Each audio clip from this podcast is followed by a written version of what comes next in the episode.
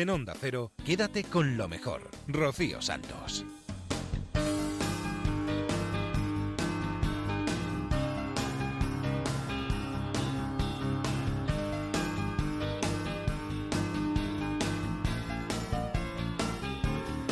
Muy buenas noches, bienvenidos a Quédate con lo mejor, el programa resumen de Onda Cero, donde vamos a escuchar los mejores momentos que han tenido lugar en esta casa en los últimos días.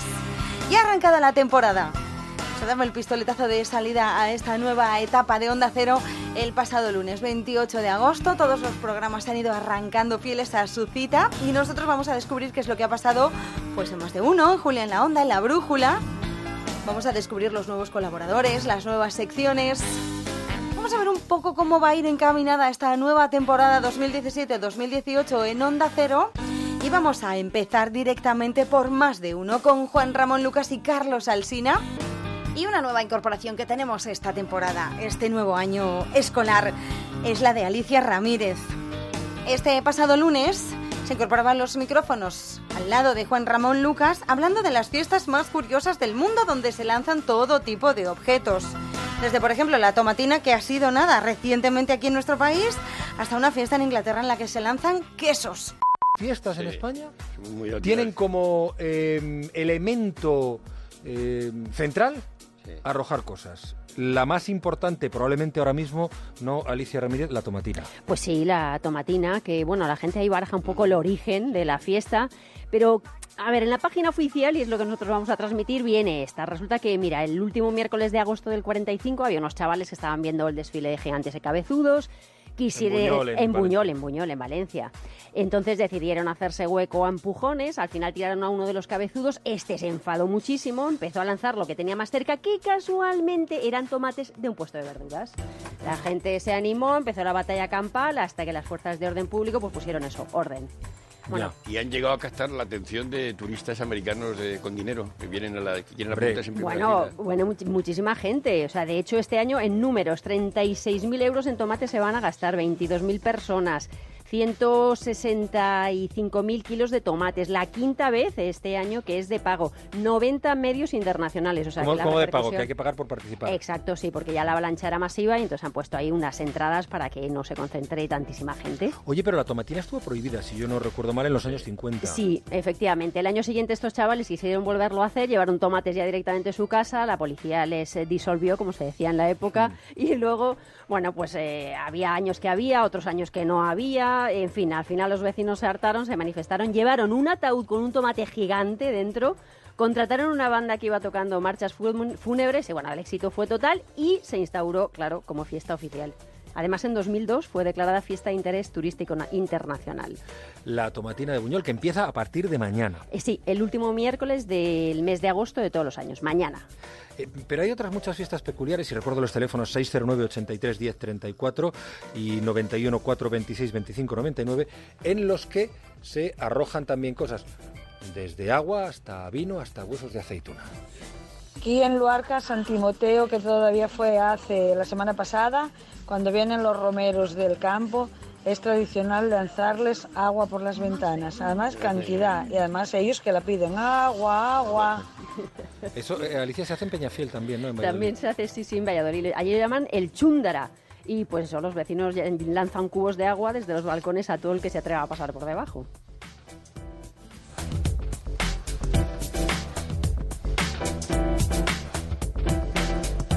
Cuéntame más. Bueno, ¿te parece mm, que para ambientar estas fiestas tan peculiares metamos una musiquiña de fondo Por un favor. tanto peculiar también que Por hemos favor. encontrado por ahí? A ver.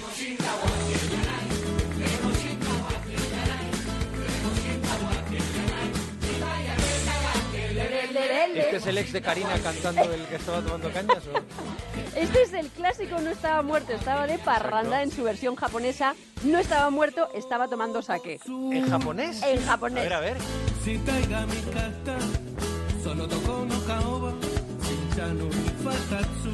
sea, que no estaba muerto, que no, que estaba tomando sake. Exacto.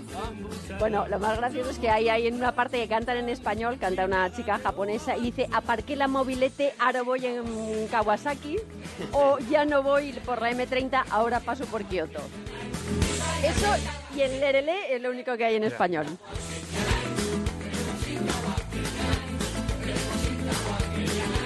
A ver, ¿qué, qué cosas, ¿qué cosas se lanzan por ahí, Alicia? Pues mira, se lanzan nabos, por ejemplo, en Nabos. Piornal, en Cáceres, le lanzan nabos a un vecino que se disfraza de lo que ellos llaman jarramplas. Es una bestia así con muchos colorines y cuernos. Lleva, fíjate cómo es la cosa, debajo del traje una armadura Claro, para porque aguantar los golpes. nabos, pues, Eh, claro, claro. Y la fiesta dura pues hasta que Jarramplas aguante. Oye, ¿y qué Hasta es? que Jarramplas... Sí, sí, sí, sí, sí. Pero que es un orgullo hacer de este personaje. ¿eh? Mira cómo es la cosa que los padres apuntan a sus hijos y la lista de espera para ser jarramplas ronda los 20 años. En Piornal, en Cáceres. Eso es.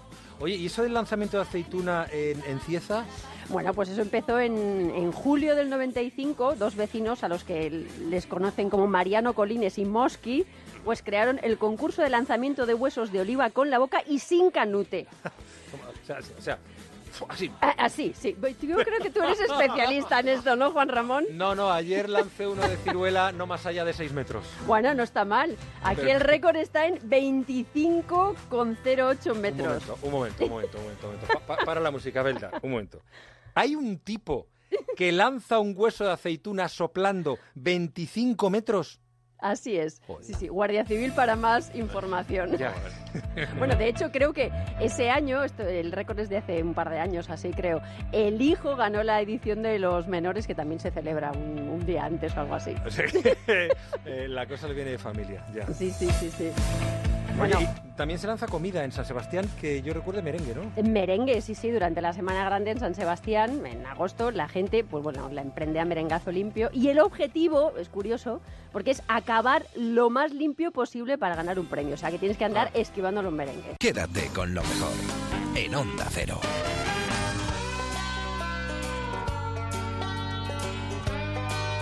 Otra de las nuevas incorporaciones a la parrilla de más de una de esta temporada es una cara bien conocida por todos. Es nuestro hombre del tiempo, Roberto Brasero. Ya ha pasado por los micrófonos de Onda Cero un montón de veces. Tenemos su cara grabada, ¿verdad? Lo vemos en el informativo de Antena 3. Él tiene una nueva sección aquí en la casa, en más de uno. Una sección en la que va a hablar de meteorología y de la historia. Va a hablar del tiempo y del tiempo como él mismo lo va a explicar en su sección. Este primer día, el día de estreno, nos estuvo contando por qué no hubo verano en 1815. El tiempo y cómo nos afecta. El tiempo y cómo modifica la historia. El tiempo y nuestra, nuestra realidad. Eh, de eso vamos a hablar todas las eh, semanas aquí. Y vamos a empezar en este año en el que eh, el mes de julio ha sido el más caluroso, corrígeme si me equivoco, desde que se tienen registros. Así es, en el nivel global, en todo el mundo. En todo el mundo, Supera claro, el de en todo el mundo. 2016, que hasta ahora tenía el récord, y supera el de 2015. Así que los tres últimos julios, cada uno ha sido el más cálido desde que se tienen registros Bueno. sobre la superficie de la Tierra. Igual si le llamamos a Jordi Hurtado, él tiene noción de, otro año que hubiera sido parecido. ¿eh? Estos datos se, re- mm, se remiten hasta 1880. Por eso. Oye, y luego hay una cosa muy curiosa que ahora veremos, la relación entre el tiempo, aquel año sin verano y la literatura, que hoy estamos muy de literatura. ¿Por dónde, ¿Por dónde empezamos? ¿Por qué y qué año no hubo verano en Europa o en todo el mundo? Pues mira, Sicilia, 1816. Bueno, no fue Sicilia, pero también para rememorar una manera de empezar las historias que me gustaba mucho de las chicas de oro. Pero para hablar y ubicar esta historia nos tenemos que irnos a Sicilia, si no a otra isla. De a Sofía Indonesia. Petrillo. De Sofía Petrillo, ¿te acuerdas? pues mira, Indonesia, 1815. Ahí empezó. todo. 1815, Sí, o sea, hace la pila de años. Después de los dolores. Sí. Mira, estamos hablando de un año en el que efectivamente nos quedamos sin verano en gran parte del mundo, pero el origen estuvo en Indonesia y estuvo en un, En un volcán. volcán. En la erupción. En la erupción volcán. Las grandes erupciones volcánicas, Juanra, están detrás de cambios climáticos. Por un lado, si esas erupciones son muy abundantes y muchas a la vez, como ocurría hace millones de años cuando se formó la Tierra, o si una de ellas es lo suficientemente potente para expulsar a la atmósfera grandes cantidades de polvo de ceniza o de azufre. Y eso es lo que ocurrió en Indonesia en 1815 con el volcán Tambora. Pero no solo repercusiones económicas, Juanra, también tuvimos, y ahí vamos a desembocar, en la repercusión que para la literatura tuvo aquel año sin verano. Se mueve. Se está moviendo. Está vivo. Está vivo. Está vivo. Está vivo. Está vivo. Está vivo. Ah, por. Esta es una escena de la versión del año 1931 de Frankenstein en la que el doctor grita, está vivo, está, está vivo. Mary Shelley escribió esta obra y tiene que ver con aquel año de 1815 sin verano. ¿Qué demonios tiene que ver? Frankenstein o el moderno Prometeo, el así moderno tituló Prometeo. a su obra Mary Shelley. La explosión fue en 1815, pero hay que darle tiempo a que esas nubes lleguen y Ah, se vale, extiendan. vale. Por lo tanto, se van extendiendo y llegamos a 1816. La explosión 1815, pero el año sin verano fue el del 1816, al año siguiente. Ya le había dado tiempo a que los rayos de sol no llegaran y que la Tierra no se calentara tanto. ¿Y qué ocurrirá? Pues como también estamos comprobando ahora. Porque eh, tenemos más, más nubes, también tenemos más tormentas, no se calienta, hace más frío. Todo eso implica a que las condiciones sean, desde luego, más propias del otoño que del verano. Y ahora nos vamos a junio de 1816, cuando unos viajeros están llegando a una mansión que Lord Byron había alquilado a orillas del lago Lehmann en Ginebra. En Suiza. En Villa Diodati. Una villa que ya... Es- Shelley y su marido llegan en Sí, llegan porque carroza a casa de no Lord era, Byron. no era su marido, ¿no? Eh, Percy Shelley, de hecho, estaba huyendo de su matrimonio y se había ido con su amante, que era Mary Shelley, que entonces todavía se llamaba Mary Godwin. Y se encuentran con Lord Byron, que estaba allí con John Polidori, con el médico y amigo suyo, y también huyendo de Inglaterra. Y se juntan en un escenario que ya es magnífico, un palacete, Villa Diodati, a la orilla de un lago. Y se juntan con unos días en los que el tiempo es propicio para historias de terror, porque en verano en lugar de dar paseos junto al lago, que es lo que deberían hacer, tenían que refugiarse en casa de las tormentas del frío y encender la chimenea. Ojo, estamos hablando de Suiza, el año sin verano. Y así es como surgieron a idea de Lord Byron que escribieran historias de terror o que escribieran historias en las que unos se pudieran asustar a otros, pero no pensaban que con tanta inspiración pudiera surgir de ahí la historia de Frankenstein que ha quedado para la posteridad. Y todo eso gracias también a este marco, a este escenario, entre ellos el año sin verano de 1816.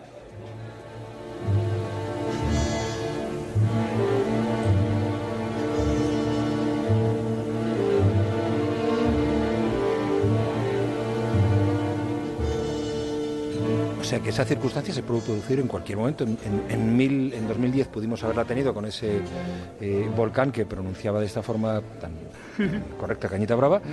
Y puede suceder en cualquier momento.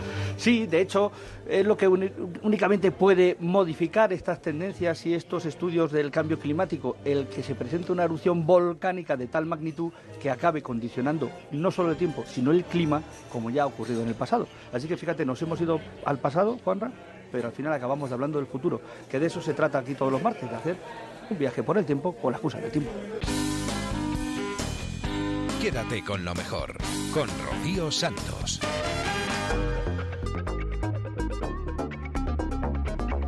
Aparte de las nuevas secciones que vamos a ir conociendo poco a poco, también pasan cosas en más de uno. Por ejemplo, hemos charlado con Pilar Macía, que es la coordinadora de Visitelche, para averiguar por qué orificio entró la famosa hormiga a la urna donde se encuentra la dama de Elche y qué es lo que pretendía con esa operación. Nos lo cuentan en más de uno.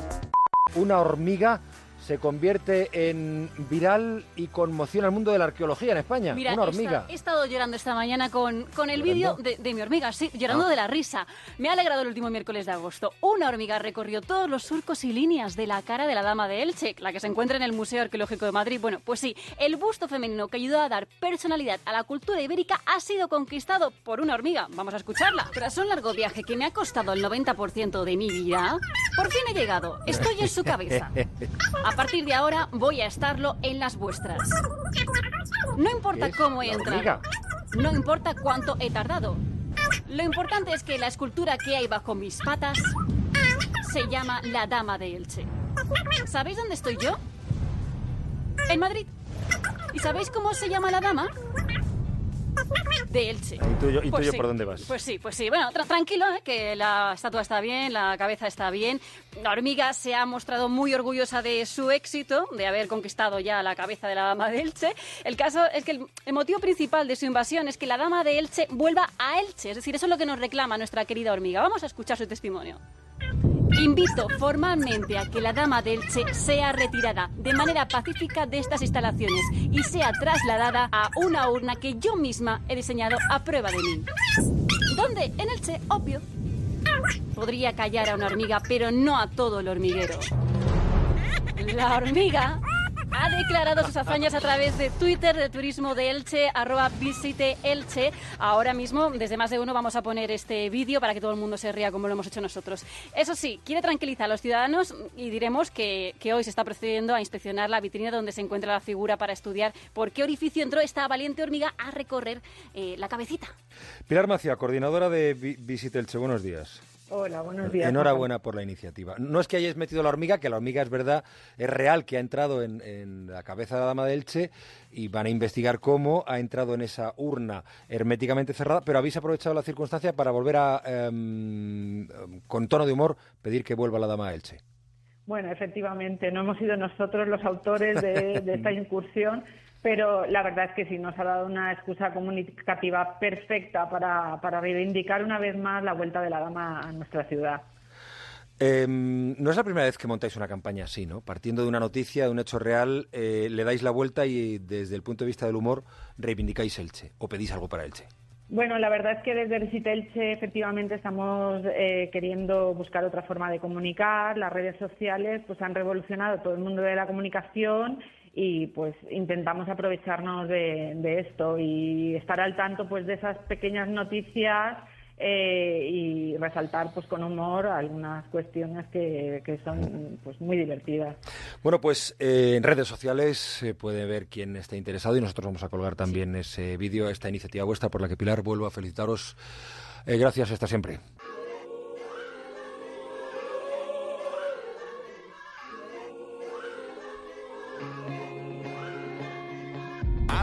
I took the path that you would never want for me. I know I let you down tonight. So many sleepless nights where you were waiting up on me. Well, I'm just a slave unto the night. Now remember when I told you that's the last you'll see of me. Remember when I broke you down to tears. I know I took the path that you would never want for me.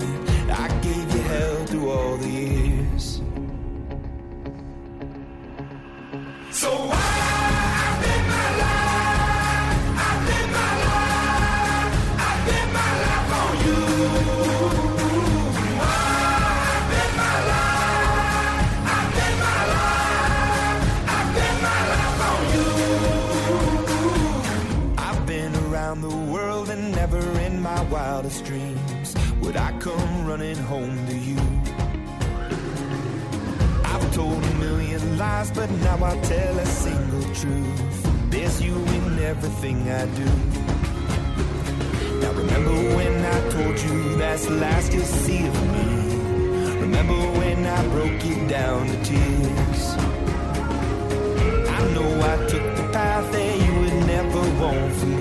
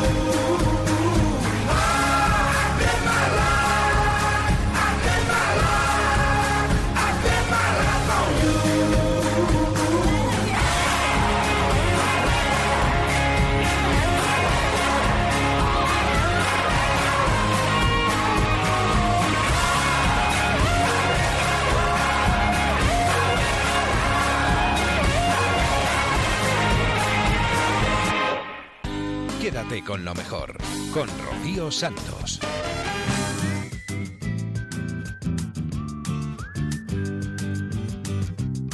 esta misma semana visitaba los micrófonos de Onda Cero, concretamente los de Más de Uno, la actriz Nuria González. Presentaba la obra teatral El Florido Pensil, una obra donde se muestra cómo era la educación de las mujeres durante el franquismo. Éramos un aparatito adorable de memorizar, asumir y tender, dice la propia actriz. La escuchamos. El Florido Pensil. Niñas. Llega al Teatro Marquina a partir de mañana. Mañana es el Mañana es estreno. el estreno oficial, sí. ¿Te estás nerviosa ante el estreno? Hombre, naturalmente. Sí, se pone uno nervioso. Wow. Sí. Sí, pero además, ¿qué sería la vida sin emociones, nene? Hasta la fecha la obra de teatro que se basa en el libro de Andrés Opeña, publicado en el 94, El Florido Pensil, Memoria de la Escuela Nacional Católica, se había centrado en reflejar únicamente la educación masculina de la época. Eh, ahora eh, nos centramos en las niñas en la España de Franco, que era peor incluso que los niños. ¿eh? Naturalmente, porque en aquella distribución de papeles, eh, ¿quiénes eran las esclavas? Claro. ¿Quiénes tenían que servir al hombre? Tú eras Al- un sometido. sí. Tú eras un sometido, más, un borrego más, pero eh, quien, quien se llevaba toda tu frustración y quien compartía contigo esa situación era alguien tan sometido como tú y a veces, bueno, la mayor parte de las veces sometido por ti. Y eso se prolongó no con la intensidad de los años 40 50, pero hasta mm, bien entrados los 70, hasta la muerte de Franco. Yo recuerdo perfectamente, imagino Carmen Pellicer también, eh, el servicio social, el, adoctrinamiento que en, a principios de los 70 y desde luego en los 60 sufrían las mujeres, que no hacían el servicio militar, pero sí el servicio social. Es mucho más largo. Nuestro servicio militar es muchísimo más largo. Yo me tiré 12 años en monjas, donde aprendí a coser bastante, a, a poco o nada o mucho de, no, o sea, nada de lo demás prácticamente, porque en realidad tu futuro era tener unos mm, hijos sanos y elegir bien al hombre que iba a ser el padre de tus niños, etcétera, etcétera, ¿no? Bueno, elegir cuando podías, quiero decir, que tampoco era una cosa que tú pudieras tomar por la mano, no tenías que esperar a que ese señor se interesara por ti, en fin, un jaleo. Estamos hablando con Nuria González de Florido Pensil, niñas, Carmen Pellicer, eh, qué deseducación aquella era, ¿eh?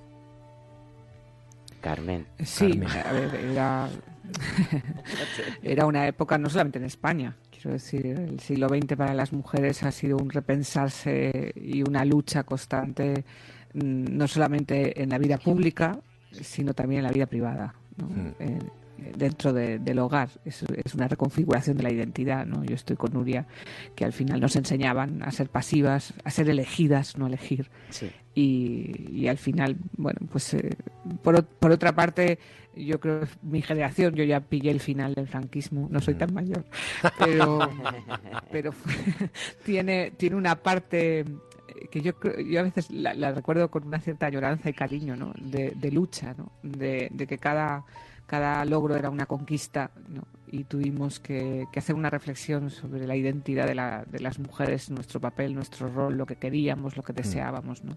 Que yo pienso que el otro género no, no ha hecho con la misma profundidad. Eh, eh, Nuria, eh, el público, eh, bueno, que no, no, no, no lo puedes saber, pero eh, yo creo que va a haber un, va a haber un público que se identifique con, con aquello claramente y va a haber gente joven que se sorprenda. Sí. Bueno, yo estoy justo ahí en medio. Eh, yo sí soy tan mayor, Carmen.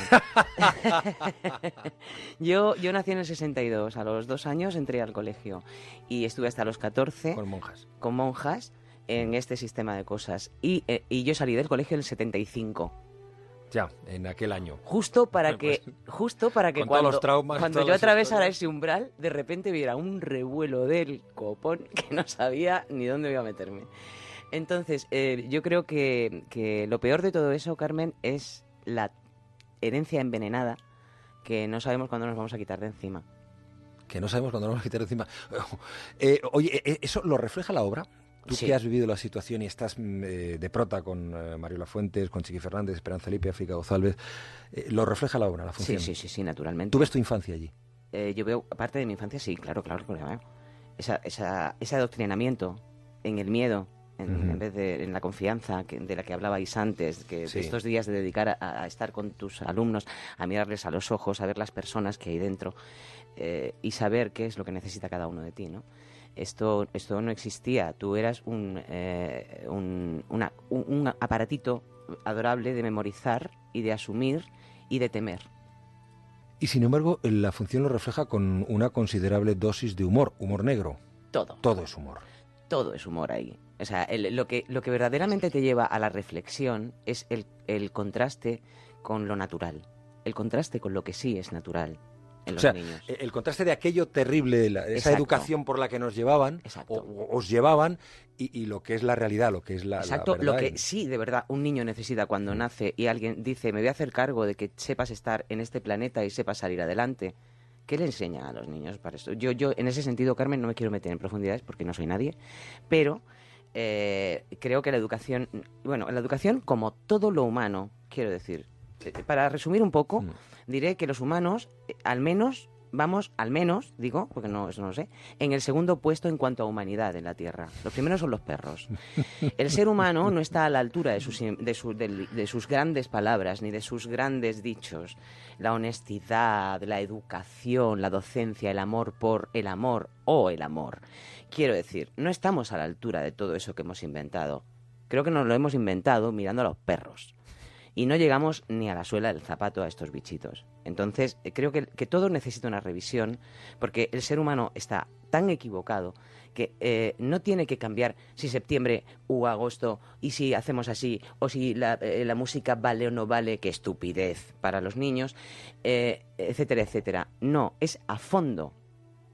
Es a fondo. en valores, Es a que es lo que hemos hablado muchas veces aquí. Es a fondo, es, es, es verdaderamente desde la base. Arreglando esto, arreglando aquello, que aquel diga que este meta. No. Hay que hacer una revaloración, una, una, una revisita al concepto de la docencia, bajo mi punto de vista, que ni soy madre, ni soy gobernante, ni soy maestra. Rocío Santos. Quédate con lo mejor. Y precisamente al hilo de lo que nos contaba y de la opinión de Nuria González en más de uno sobre el Florido Pensil, recibimos la visita de la profesora y presidenta de la Fundación Trilema, Carmen Pellicer. Nos contaba también en más de uno, nos hablaba sobre los exámenes de septiembre. Segura que en octubre ya se sabe si un niño apunta maneras de fracaso escolar. Y ahora en septiembre la vuelta al cole eh, con los chicos pues en, verano mm, deshabituados al estudio, a la concentración. Eh, mm, ¿cómo, ¿Cómo volver a esa rutina? Desde los padres, ¿qué podemos hacer? Bueno, ¿Cómo impulsamos? eh, pri- primero tenemos que volver los profesores.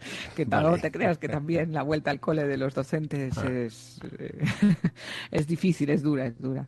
Entonces hay un periodo de preparación, yo creo que tenemos pues eso cada vez más corto, es cierto. Tenemos unos pocos días para preparar esas primeras sesiones. Yo recomiendo siempre a las escuelas que la primera semana de, de clase no haya clase de asignaturas, es decir, los alumnos no entren directamente con el tema 1, el párrafo primero, sino que se dediquen tres, cuatro, cinco días a otro tipo de actividades, sobre todo con el tutor. Yo creo mucho en la importancia de la figura del tutor. Todos los estudios muestran que es crítica para Mm. mejorar el- un sistema educativo y la tutoría es importante, ¿no? Y en ese tiempo se generan los lazos de los grupos, se crean las complicidades, se hace un poco un diagnóstico también eh, de, cómo funcionan, de, pues, de los posibles riesgos que puede haber de agresividad, de bullying, eh, se generan hábitos para la convivencia, se pacta el reglamento de aula, o sea, se decide entre todos, eh, se cultiva mucho una cultura democrática, se eligen los delegados, se, se vota entre todos las normas que van a regir ese grupo, se interioriza, se trabaja sobre todo esto y eso genera un ambiente y un clima que va haciendo que los alumnos se predispongan al aprendizaje más duro y puro eh, de una forma mejor. ¿no? Eh, a veces hay, hay gente, incluso los padres muchas veces esto no lo entienden, ¿no? porque están perdiendo el tiempo en vez de empezar ya a hacer integrales. ¿no? Eh, pero es que es una inversión, no es una pérdida de tiempo. Entonces el tiempo que se invierte en preparar ese grupo, en convertir un grupo en un equipo para poder abordar el aprendizaje, después tiene una rentabilidad muy alta. Eh, en eficacia, ¿no? en, en cómo se plantea el resto del curso. Nos están llegando comentarios por redes, Alicia. A través de Twitter nos dice Sonia, dice que un profesor se centre en ayudar a los alumnos que van peor y suspenden, es, dice, es al contrario, van a pasar de él directamente, como diciendo que les van a ignorar, van- esos alumnos van a ignorar al profesor que esté encima de ellos. Eso dice una, O un oyente a través un de. Twitter. Seguramente una madre con un niño Yo con creo algún que eso problema. no es cierto. Eh, no creo que sea cierto. De hecho, yo siempre defiendo la importancia de tener buenos docentes, que tenemos muchos y los mejores docentes son aquellos que no solamente tienen una capacitación profesional adecuada y están preparados en muchas estrategias para despertar la motivación y para fomentar un aprendizaje eficaz, sino también aquellos que son también capaces de generar una calidad eh, humana ¿no? en la relación, en la interacción Mm. con los alumnos, que les tienen cariño y además los alumnos les tienen respeto, muchas veces admiración, se convierten en modelos para ellos y aunque la relación siempre, sobre todo en la secundaria, con la adolescencia no es fácil, eso no quita para que sea la clave para que esos alumnos se enganchen y aprendan. ¿no? Nos dice- Y eso se ve en las escuelas que no tienen fracaso. Quiero decir, hay escuelas que tienen fracaso y hay escuelas que no. Por algo será. Quiero decir, entonces uno tiene que explicarse ¿no? cuáles son las claves.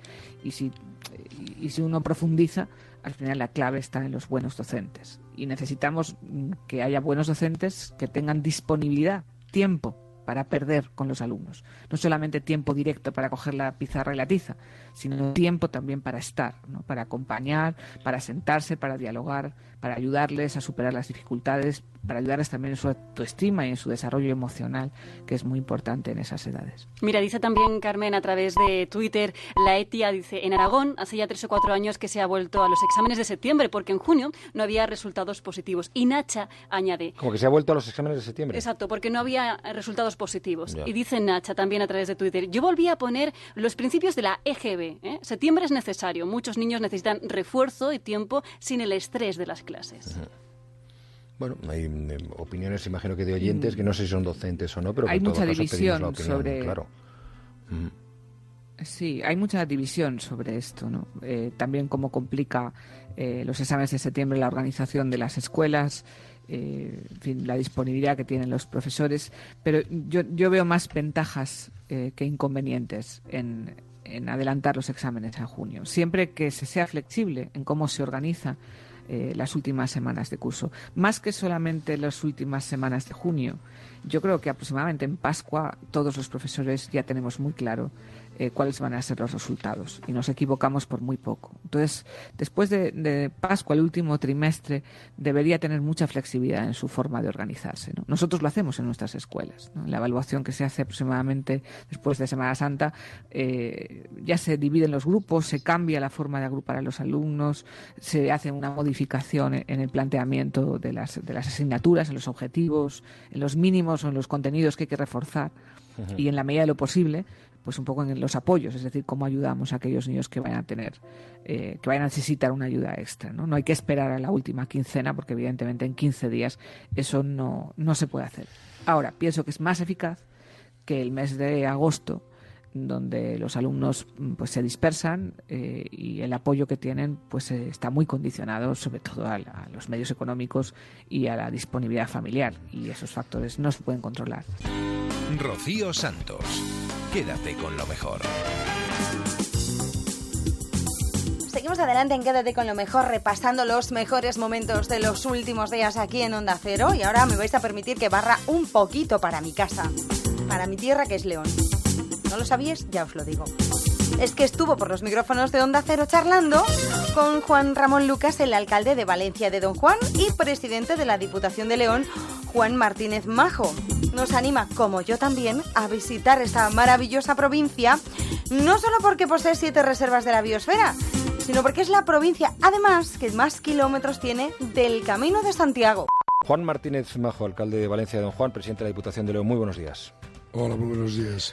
Eh, habrá que ir a León, como van muchos asturianos, a secarse, ¿no? Pues la verdad que sí, León tiene muchísimos motivos para poder visitarnos, pero también uno de ellos es el que hacen los asturianos, pues venir a secarse por la climatología tan, tan seca y tan, bueno, pues un clima tan cálido que tenemos. Estamos hablando de, de, de visitas de territorios singulares, como decíamos, siete reservas de la biosfera.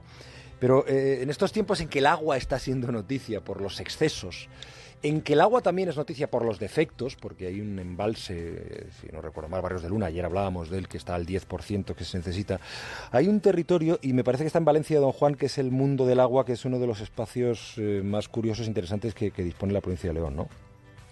Pues sí, la verdad, eh, el mundo del agua, el espacio acuático que tiene el Polideportivo de Valencia San Juan, como sabéis, una pequeña ciudad al sur de la provincia de León, pues es, es un entorno distinto, muy distinto a, la- bueno, a las, a las circunstancias climatológicas o adversas que estamos viviendo. En ese mundo del agua, pues son miles y miles, en este momento, pues pasamos de los 240.000 accesos visitantes que hemos tenido a lo largo de, de este año y bueno, pues personas de Asturias, pero fundamentalmente también de todas las comunidades, de todas las provincias, perdón, de la- del entorno de nuestra comunidad, como puede ser Burgos, Salamanca, en este caso pues también eh, Palencia y Zamora, pues bueno, nos, nos visitan cada año más, más personas, siempre basado fundamentalmente en los asturianos, que son los que vienen desde los años 50, después con mayor, eh, digamos, eh, más cantidad a partir de los 70 y ya asentados totalmente pues a partir de los años 90-95. León cuenta, además, es otra de las curiosidades, eh, a mí siempre me ha llamado la atención, dos de las tres obras de Gaudí fuera de Cataluña, es decir, la Casa Botines en la ciudad de León y el Palacio Episcopal de Astorga. Sí, sí, sí, la verdad que sí, son dos elementos muy singulares que, bueno, además el, el propio entorno en el que se encuentran, pues los caracteriza y los hace más especiales y más singulares aún, porque, bueno, pues la Plaza San Marcelo, eh, bueno, el entorno lo que es de, la propia Diputación, el final de la calle ancha, pues el Palacio de Botines, pues es un elemento, bueno, pues que destaca eh, como arquitectura, pero también como, como belleza y como singularidad. Eh, la diputación que usted preside, eh, don Juan Martínez Majo, eh, está mm, atenta a la puesta en valor del Camino de Santiago. Que, hombre, si uno quiere hacerlo en, en pocos días o, o- hace, o hace, por ejemplo, la ruta jacobea, atraviesa necesariamente León. Además, con más kilómetros, es la provincia con más kilómetros de España atravesada por esa ruta jacobea. Ustedes de, próximo, de cara al próximo año jacobeo, que si no me equivoco es 2021, están también eh, apostando por la puesta en valor del Camino de Santiago, ¿no? Nosotros estamos trabajando de una manera muy intensa, lo que tenemos elaborado ya un proyecto prácticamente definitivo, bueno, definitivo.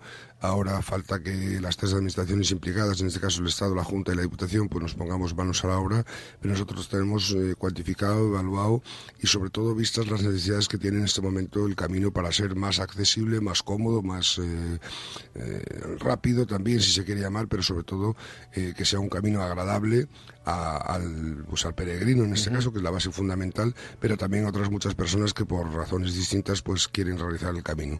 No olvidemos, como bien decías, que es la provincia que más kilómetros eh, eh, tiene de Camino de Santiago, desde este a oeste, y que podemos además, por lo que decíamos, León es una provincia muy diversa, muy variada, lo cual le da una riqueza natural y un, bueno, pues una belleza especial.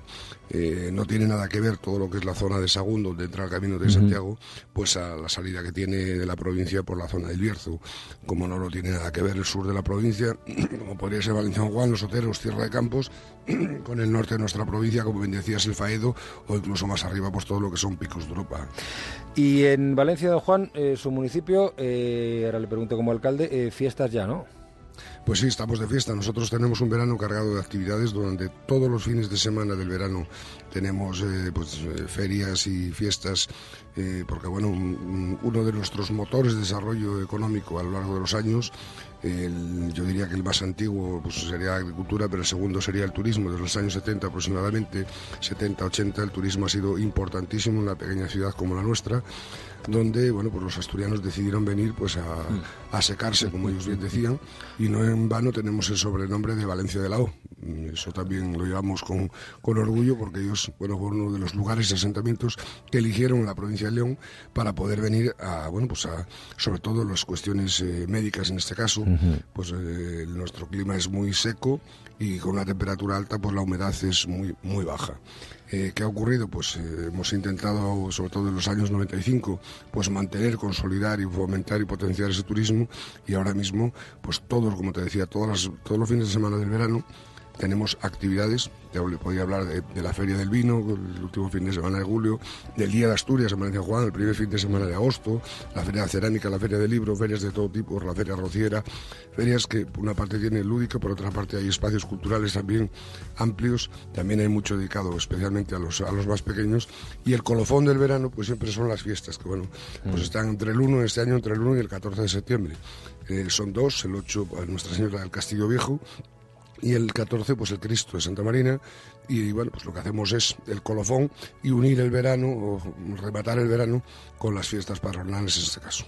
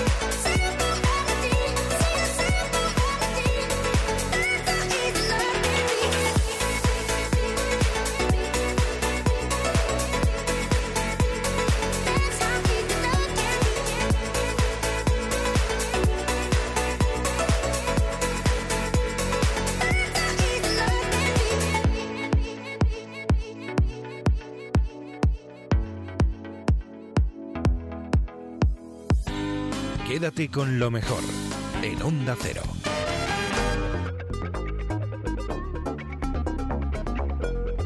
Arrancaba también la temporada el pasado lunes en Julia en la Onda. Una temporada que viene cargada de sorpresas, de colaboradores nuevos, entre ellos uno de lo más esperado, una sección que andaban pidiendo los oyentes desde hace mucho tiempo, una sección sobre ciencia con Carlos López Otín. Tenemos cuatro horas de Gero desde hoy mismo. Y ustedes, la verdad es que nos han pedido muchas veces, cuando hacemos auditorías, un par de veces al año, nos han pedido reiteradamente un, un tiempo, un espacio dedicado a la ciencia. Yo creo que si no lo hicimos hasta esta temporada es porque yo no lo sabía, pero seguramente es porque le estábamos esperando a él. Me refiero al doctor Carlos López Otín.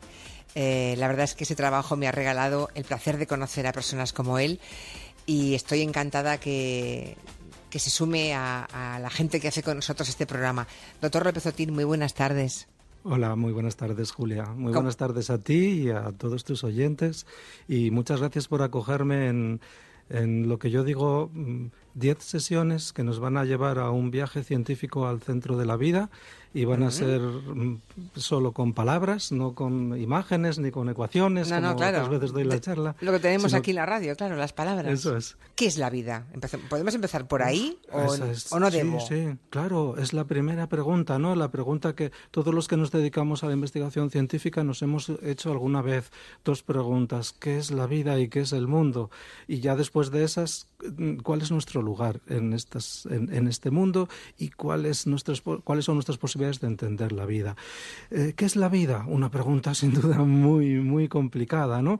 Eh, pero vamos a ver si tenemos alguna respuesta simple. Para mí, la vida no es otra cosa que el resultado de una espiral creciente de complejidades. O sea, que a partir de estructuras moleculares muy simples que empezaron a, a formarse hace 13.720 millones de años, que es cuando podemos situar la antigüedad de nuestro universo, pues esas moléculas tuvieron todo el tiempo del mundo para evolucionar, para adaptarse a un entorno cambiante, y así es como se llegó a, a una especie, luego podemos, vamos a discutir cómo, eh, que es el Homo sapiens sapiens, el hombre que sabe que sabe, y como sabe que sabe, es capaz de pensar, de sentir y de reflexionar sobre su propio sentido de la existencia. ¿Y cómo, eh, cómo empieza la vida, doctor? ¿Cómo hemos llegado eh, Porque, a estas, claro, es decir, a estas conclusiones? Uf, Claro, eh, eh, pues me digamos, en- parece- la mole- esa primera molécula, Sí, ¿cómo, em- es- cómo empieza sí. a organizar? No una ni en un único sitio, ¿no? Eh, la narrativa de la vida, eh, yo sé que puede parecer muy abstracta para muchos, pero tiene muchas concreciones y muchos puntos muy claros, ¿no? Eh, pues es cierto que hace 13.720 millones de años los físicos son siempre los más listos y los capaces de eh, explicar todas estas cosas primitivas, las primigenias, pues se produjeron eso, unas grandes explosiones, una formación de galaxias, se condensó una estrella en uno de los brazos de estas galaxias, a esta estrella la llamamos Sol, alrededor comenzaron a, a girar varios astros hasta que uno de ellos se convirtió con el tiempo en este lugar de vida inteligente que yo llamo el planeta de los genes, que es el nuestro, eh, en el que El planeta de de- los genes, eso no lo Sí. había oído nunca todavía. Ya, sí, creo que me lo inventé una vez Sí, y, sí. y desde entonces lo uso. Y en el que tratamos de sobrevivir y aspirar a ser felices, pero podemos entenderlo. Fíjate que Einstein decía que lo más incomprensible del universo es que es comprensible. Y yo me pregunto, ¿y lo más incomprensible de la vida será que también es comprensible? Pues sin duda que es comprensible, ¿no? Eh, ¿Por qué entonces fuimos tan lentos en explicar las claves de la vida? Sí, ¿Por qué hemos sido tan lentos claro. y por qué todavía eh, somos tan ineficaces y, y- y seguimos asumiendo las enfermedades y, y tantas cosas que deberíamos eh, sobrellevar y vencer, ¿no? Pues porque yo creo que el principal problema es que la ciencia genera, y desde siempre, desde la historia de nuestra especie, un cierto miedo es una desconfianza porque nos eh, adentra en lo desconocido, ¿no? Fíjate, un ejemplo muy claro, ¿no? Newton. Todos, bueno, más o menos todos sabemos qué es lo que hizo, ¿no? Eh, y, y sabemos que era un gran pensador, uno de los más grandes y que fue uno de los que nos permitió entender realmente el universo, ¿no? Pero hizo otras cosas como, por ejemplo, eh, desilvanar el arco iris, ¿no? Nos explicó qué es lo que era el arco iris, ¿no? Simplemente decía que esa mágica combinación de colores es el resultado de la luz blanca que pasa a través de un prisma. Y claro, cuando pasaron un- unos cuantos años, pues los, poetas románticos como John Keats, un- uno de los mejores, dijo, "Uf, tanta explicación. Eh, tanto destejer Me el arruina la poesía. ah, nos vamos a quedar sin poesía, nos vamos Claro. a quedar sin misterio, ¿no?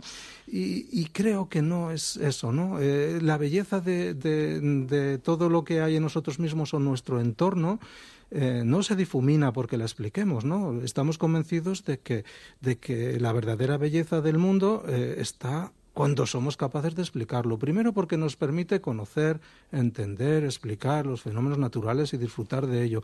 Pero después para lo que vamos a avanzar en estas charlas, ¿no? Para aproximarnos en más detalle a sus imperfecciones. Por y, cierto, y y- está para corregirlas porque no somos perfectos. Quédate con lo mejor en Onda Cero. Vamos a despedir esta primera hora de programa escuchando algo sumamente interesante ahora que hemos vuelto de la playa, que tenemos fotos y que a veces podemos tener fotos sensibles en nuestro teléfono móvil. Hemos hablado en Julia en la Onda con Lorenzo Martínez, es el director técnico de Securízame. Hablamos precisamente de eso, de la seguridad digital. ¿Qué tal, Lorenzo? Buenas tardes. Buenas tardes, Julia, encantado. Te- gracias. ¿Tenéis más curro en la empresa cuando llega esta época del año, después de las vacaciones, por eso de restañar las heridas que los piratas dejan en nuestro ordenador o en el teléfono móvil, o no? Pues afortunadamente tenemos curro todas las épocas del año, porque, porque esto no es una cosa que solamente afecte eh, a, a estas fechas, sino que ni solamente son a, a fotos comprometidas, eh, un poco por lo que nosotros hacemos, eh, nos toca muchas veces probar, pues eso, desde conversaciones de WhatsApp, desde SMS recibidos, correos, o sea, no solamente es eh, en esta época y con el teléfono, que es un apéndice más de lo que llevamos todo el mundo eh, en, en el cuerpo, es un órgano más, eh, pues al final hacemos muchas cosas, ¿no? Lo utilizamos para muchas cosas y eh, la vida digital que todas las personas tenemos pues está compuesta de usuarios y contraseñas, entre otras cosas, para diferentes servicios. Y todos ellos, en algún momento, nosotros somos vulnerables de que nos lo roben. Claro. O de proporcionarlos. Mira, ahora mismo, ya, ahora mismo tengo a un oyente en Twitter que dice, Flanagan,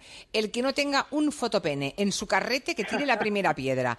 Bueno, yo no voy a hacer la pregunta, no voy a ser indiscreta, no voy a preguntar si tenéis un fotopene en vuestra tal. Tampoco se lo voy a preguntar a Marina, porque también podemos tener fotos de eso nosotras, con más razón. Es que igual no vale. Es nuestro, es de Más fácil, otro. más fácil. Ahora, Sí, más fácil, bombeada, efectivamente. Sí. La pregunta, Lorenzo, es ¿qué, qué puede ocurrir si tenemos una foto, una foto, digamos, peliaguda, sensible, procaz, que es muy íntima, muy personal, eh, pues en nuestro móvil, como hay archivadas junto a otros cientos de fotografías? Pues pueden pasar varias cosas. Una, nada. Dos, eh, que seas alguien eh, importante y que seas fruto de- de- del deseo de alguien o de incluso de que alguien lo pueda vender y tratar como dinero. Ya sabes que los datos son dinero. Pues en este caso, eh, las fotos de un famoso haciendo según qué tipo de cosas, pues más, ¿no? Eh, y puede pasar que te las eh, intenten robar, ya sea porque te roben el teléfono directamente y no hayas tenido pues suficientes medidas de seguridad en el propio dispositivo. Y dos, puede pasar también que el famoso backup que se hace en la famosa nube, ¿vale? Al final lo que sucede es que el acceso a esa famosa nube, aunque sí que es cierto que donde están guardadas las cosas, las medidas de seguridad suelen ser bastante altas, pero si, como te decía antes, si nos pide alguien que se hace pasar por otro, eh, nos pide nuestro usuario y contraseña diciendo que es Apple y que hay que volver a meter el usuario y contraseña, a lo mejor lo estás metiendo en un Apple distinto, ¿no? Ay, ay, Entonces, ay, le, estás dando el usuario y la contraseña a otra persona. Lo mismo también puede llegar a pasar cuando nos conectamos a una red inalámbrica pública. Una red inalámbrica pública no sabes dónde está ni quién la está generando, fundamentalmente porque no ves el cable, porque no lo tiene, ¿no? Mm, o sea, celebrities, celebrities que nos escuchan, por favor, sed muy prudentes. Ese es un poco el resumen o, Bueno, o y por una- lo y menos bueno, un y- buen consejo. sí. Y un anónimo también puede tener un lío, también, ¿eh? Mucho también. menor, porque Claro. le interesará su foto a mucha menos gente, pero también puede tener un lío, ¿eh? Claro. Aparte de chantaje económico y esas cosas. Bueno, y eso es una cosa que se, se entonces ¿qué? bastante. Entonces, ¿qué hacemos, Lorenzo? ¿Qué hacemos? ¿Lo externalizamos todo? ¿Lo ponemos en un disquete y borramos o qué hacemos?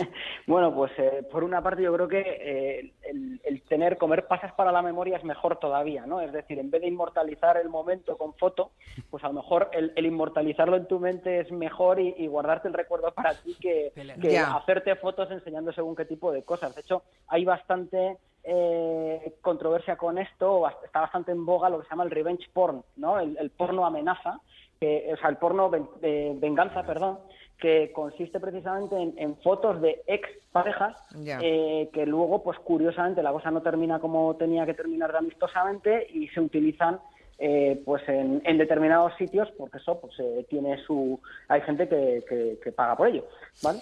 Queda dicho, quedan ustedes advertidos. Ahora hagan lo que les dé la gana. Lorenzo Martínez, director de Securízame. Un, un beso, gracias. muchas gracias Quédate con lo mejor en Onda Cero.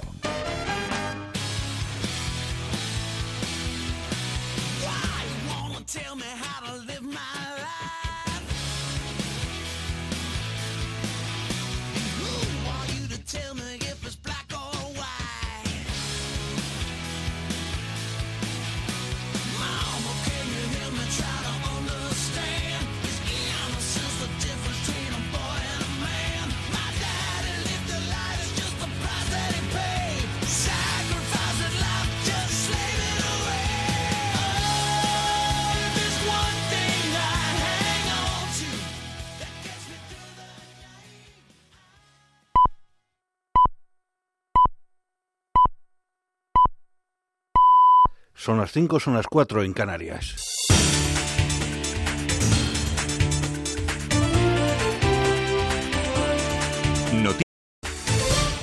Buenas noches. El portavoz del Gobierno, Íñigo Méndez de Vigo, ha pedido al presidente de la Generalitat, Carles Puigdemont, que explique por qué en su momento negó que los Mossos de Escuadra hubieran recibido un aviso de la CIA alertando de posibles planes del Estado Islámico para atentar en Cataluña. Con todo, el Ejecutivo ha pedido apartar los temas sensibles de seguridad del debate público. No nos parece aconsejable mantener debates públicos sobre operativa judicial.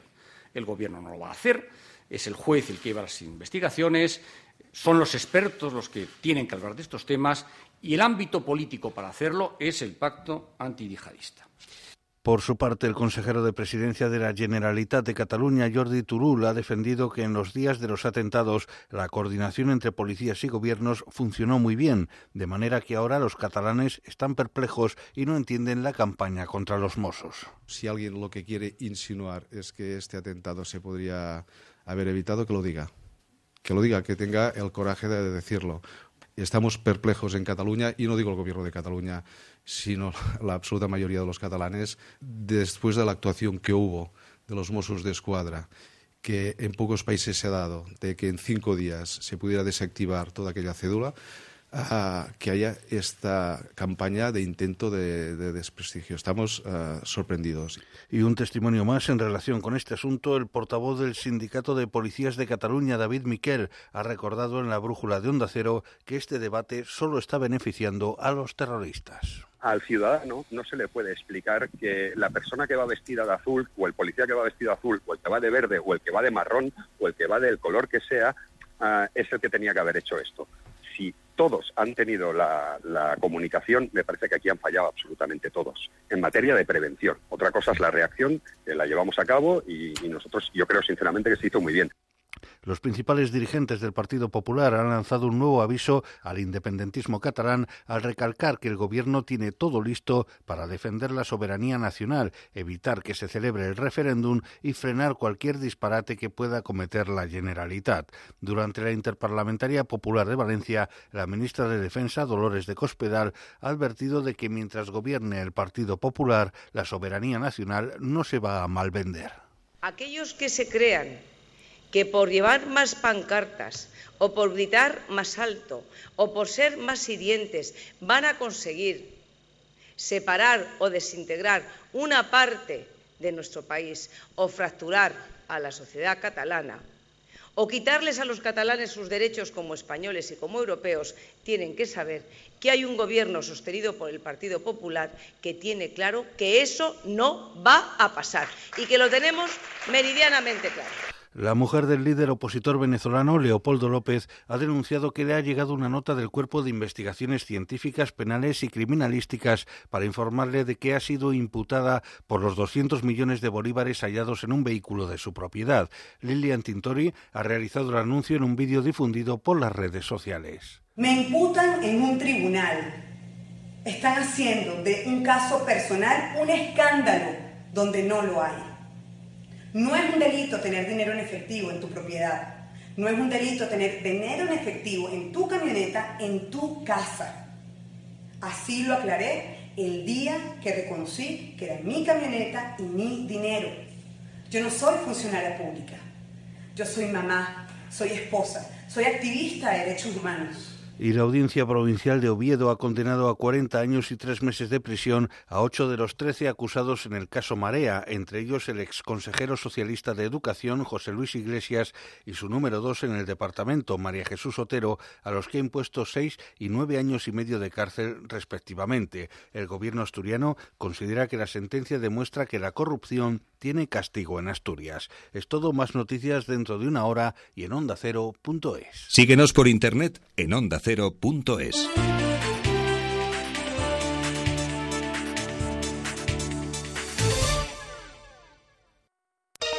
Vuelta a España 2017. ¡Espectáculo! La vuelta, la radio, la de siempre. Con el mejor equipo.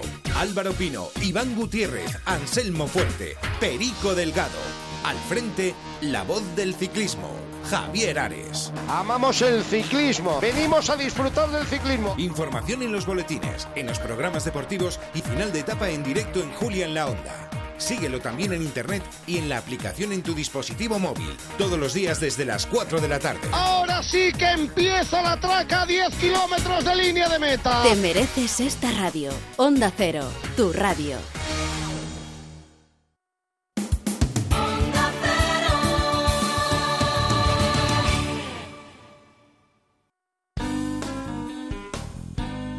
En Onda Cero, quédate con lo mejor. Rocío Santos.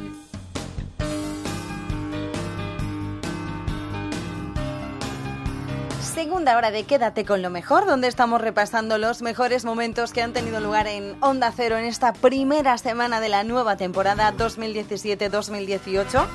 Una de esas cosas curiosas que ha pasado ajena a la radio y ajena a cualquier otro medio de comunicación que no sea las redes sociales fue la historia de Manuel Bartual de este fin de semana. ¿Os habéis enterado? Madre mía, yo he estado enganchada al Twitter leyendo como una descosida. Pues en Julio en la Onda quisimos tenerlo para charlar con él y que nos contase cómo se ha tomado la repercusión tan impresionante que ha tenido su relato. Un relato que ha ido por entregas. Un fenómeno mundial. Eh, eh, lo del hilo de Twitter es un género que ya tiene entidad propia. Nos decían los expertos de Twitter con los que hemos hablado, que dicen que cada vez hay más y mejores hilos, se está creando un género. Hace una semana Manuel Bartual, ex del jueves, dibujante de la publicación Orgullo y Satisfacción, diseñador y editor de Caramba Comics de la editorial Astiberri, colgaba una foto de la playa en Mallorca en su cuenta y comenzaba así un relato de misterio, de suspense, que nos ha tenido enganchados a todos hasta este fin de semana. Ando de vacaciones desde hace un par de días, en un hotel cerca de la playa. Iba todo bien hasta que han comenzado a suceder cosas raras.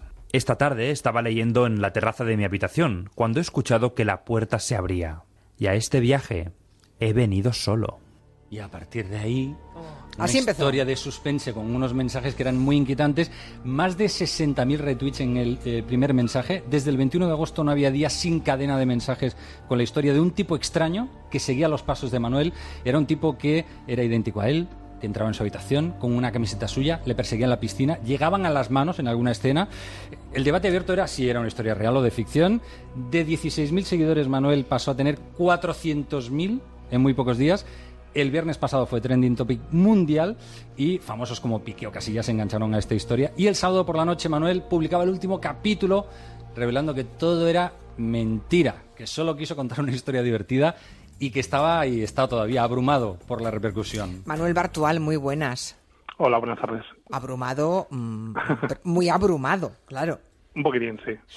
No te habías ni, ni te podías imaginar que el relato i- fuera a tener esta repercusión. No, no para nada, vamos, ni, yo ni nadie. Es que claro, no. Cuando, cuando empecé pensaba que bueno, que igual se quedaría pues eso, en el círculo de seguidores que tenía, que igual eh, llegaba a algún- algunos más nuevos, pero pero nunca pensé que llegaría a ser trending topic mundial durante la noche del viernes. O sea, De- de- fue una locura. De modo que mm, para mm, seguir publicando el hilo de esa historia, Mm. eh, empezarías muy espontáneamente, pero yo imagino que al quinto o al sexto o, o al número 20 ya estabas un poco acongojado, ¿no? ¿Y ahora, qué pongo yo? ¿O no? ¿O lo, tenía- o tenías no, todo no, escrito ya y no, ya? No, no, no, yo no, no soy tan kamikaze.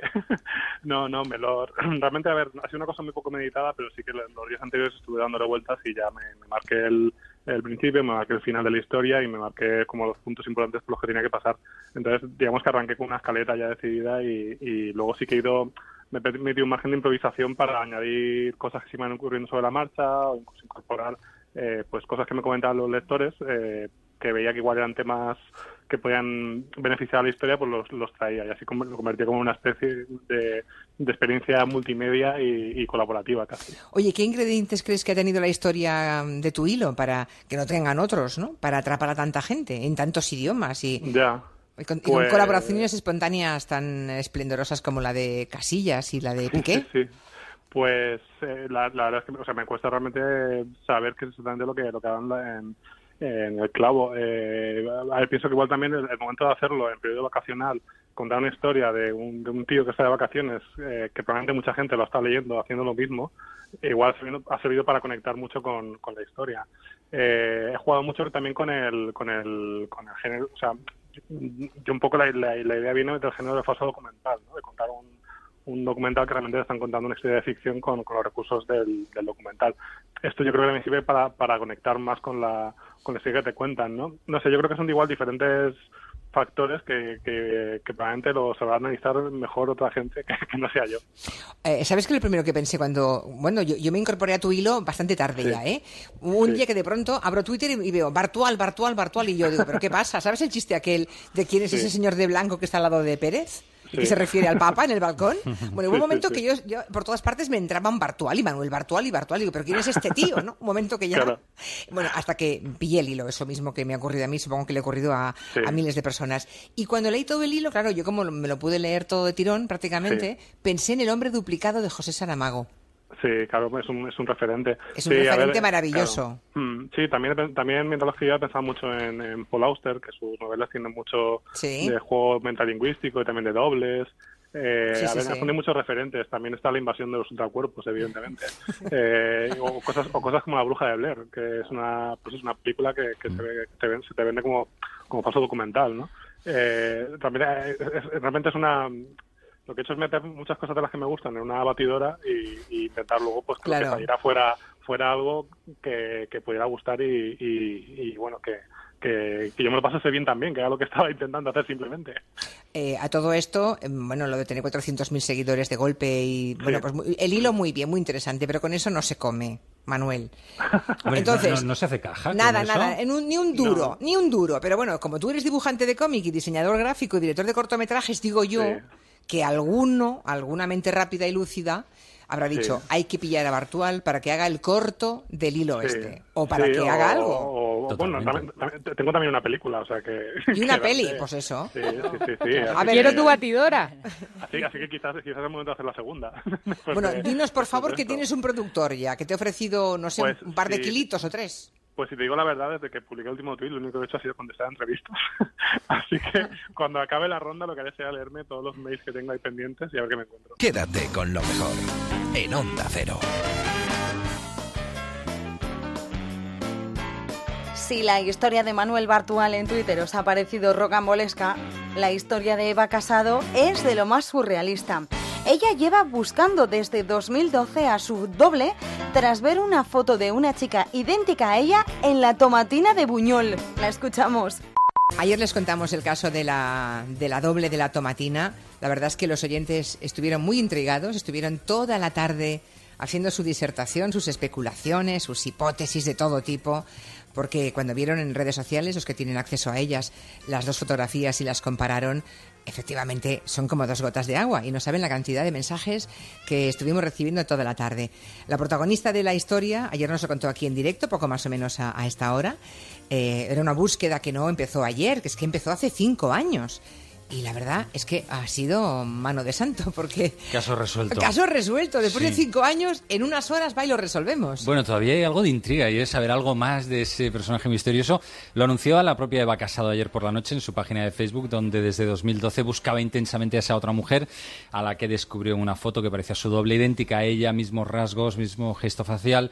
Enseguida nos va a contar lo fundamental de ese encuentro tan deseado, pero lo que sabemos ya es que Eva ha vivido desde luego las horas más intensas eh, de los últimos tiempos en su vida, porque después de nuestra llamada en mesa eh, eh, recibió una luz de solicitudes de prensa, de radio, de teles del mundo entero que la llamaban para intentar eh, saber algo de su historia. doble, sí. Y resulta que esa búsqueda ha cruzado el Atlántico, ya sabemos que su doble es una chica de Estados Unidos, que vive en Miami, que habla español, que es nueve años más joven que Eva y que ya se han cruzado mensajes de WhatsApp un buen lote de fotos para comprobar que ella es efectivamente esa chica de la tomatina y casi a esta hora, en torno a las 3 de la tarde, por lo de la diferencia horaria, habían fijado su primera conversación telefónica que imagino va a ser un poquito larga. Hola Eva, otra vez, buenas tardes. Hola, ¿qué tal? ¿Cómo estamos? ¿Ya has hablado con ella o no? No, no he hablado todavía con ella. Le he mandado un WhatsApp, pero todavía no me ha respondido. No sé si estará durmiendo todavía. Pero estás segura de que es ella, ¿eh? Sí, sí, sí, vamos, estoy segurísima. Porque- de hecho me ha mandado fotos de, de la propia tomatina de ellas, eh, de las tres chicas que salen, la que llevaba la camiseta de, de la Universidad de Valencia y, y las otras dos chicas. Me han mandado pues esas fotos y evidentemente es ella. Oye, ¿quién ha hecho de, de Celestina? ¿Quién oyó la entrevista y luego vinculó y llamó? ¿Cómo fue? ¿Cómo fue? Pues mira, eh, fue una madre de una de las amigas que salí, creo que es de las que salía en la foto o una amiga, eh, no sé exactamente ahora mismo. El caso es que me- ella me escribió eh, diciéndome es igual que, eh, que eh, eh, yo conozco a la persona que de la, la chica de la tomatina y claro eh, me han llegado tantos mensajes así porque es amiga de no sé quién y no sé cuántos y me han mandado tantas fotos que yo ya después de que me lo contara esa mujer pues no le hice mucho caso a la pobre. Y entonces pues nada eh, al mismo a la hora o así eh, me llegó el mensaje de la chica de la tomatina diciéndome soy yo me has encontrado eh, estaba muy nerviosa no sabía cómo que, que ponerte porque claro es que me he quedado alucinada con el con el Con la foto también con- había- con la claro, la foto, vería claro. ella, claro. De hecho, Pero se te la dijo algo. su Y- madre y, y- y su madre estaba alucinando lo bueno es que luego vio otras fotos y en otros eh, desde otros puntos de vista no- em, tenemos un aire pero no es Vale. tan tan similar Yo me imaginaba ¿sabes? eso, ¿eh? Digo, igual hay fotos que de, de pronto en esa instantánea, ¿no?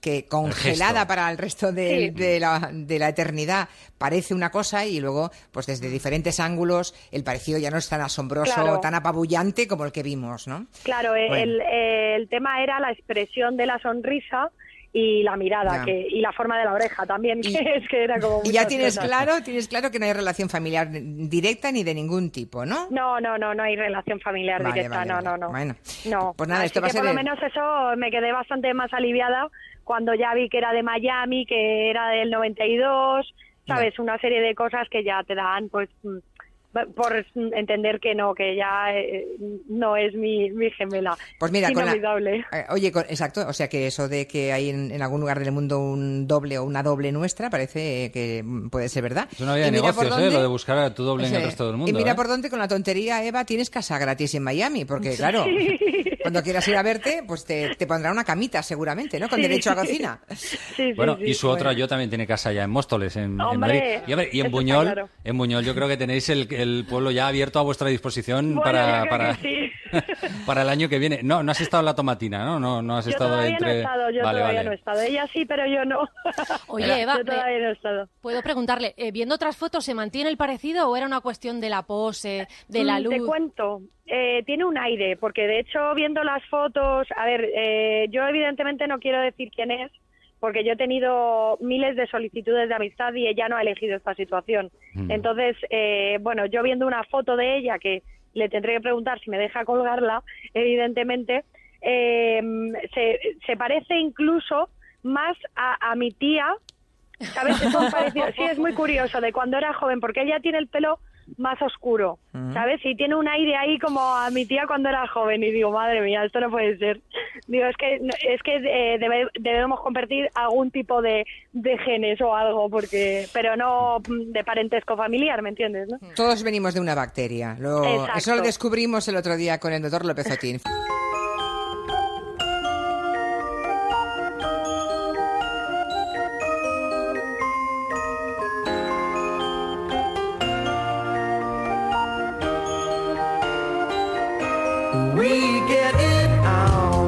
Every night.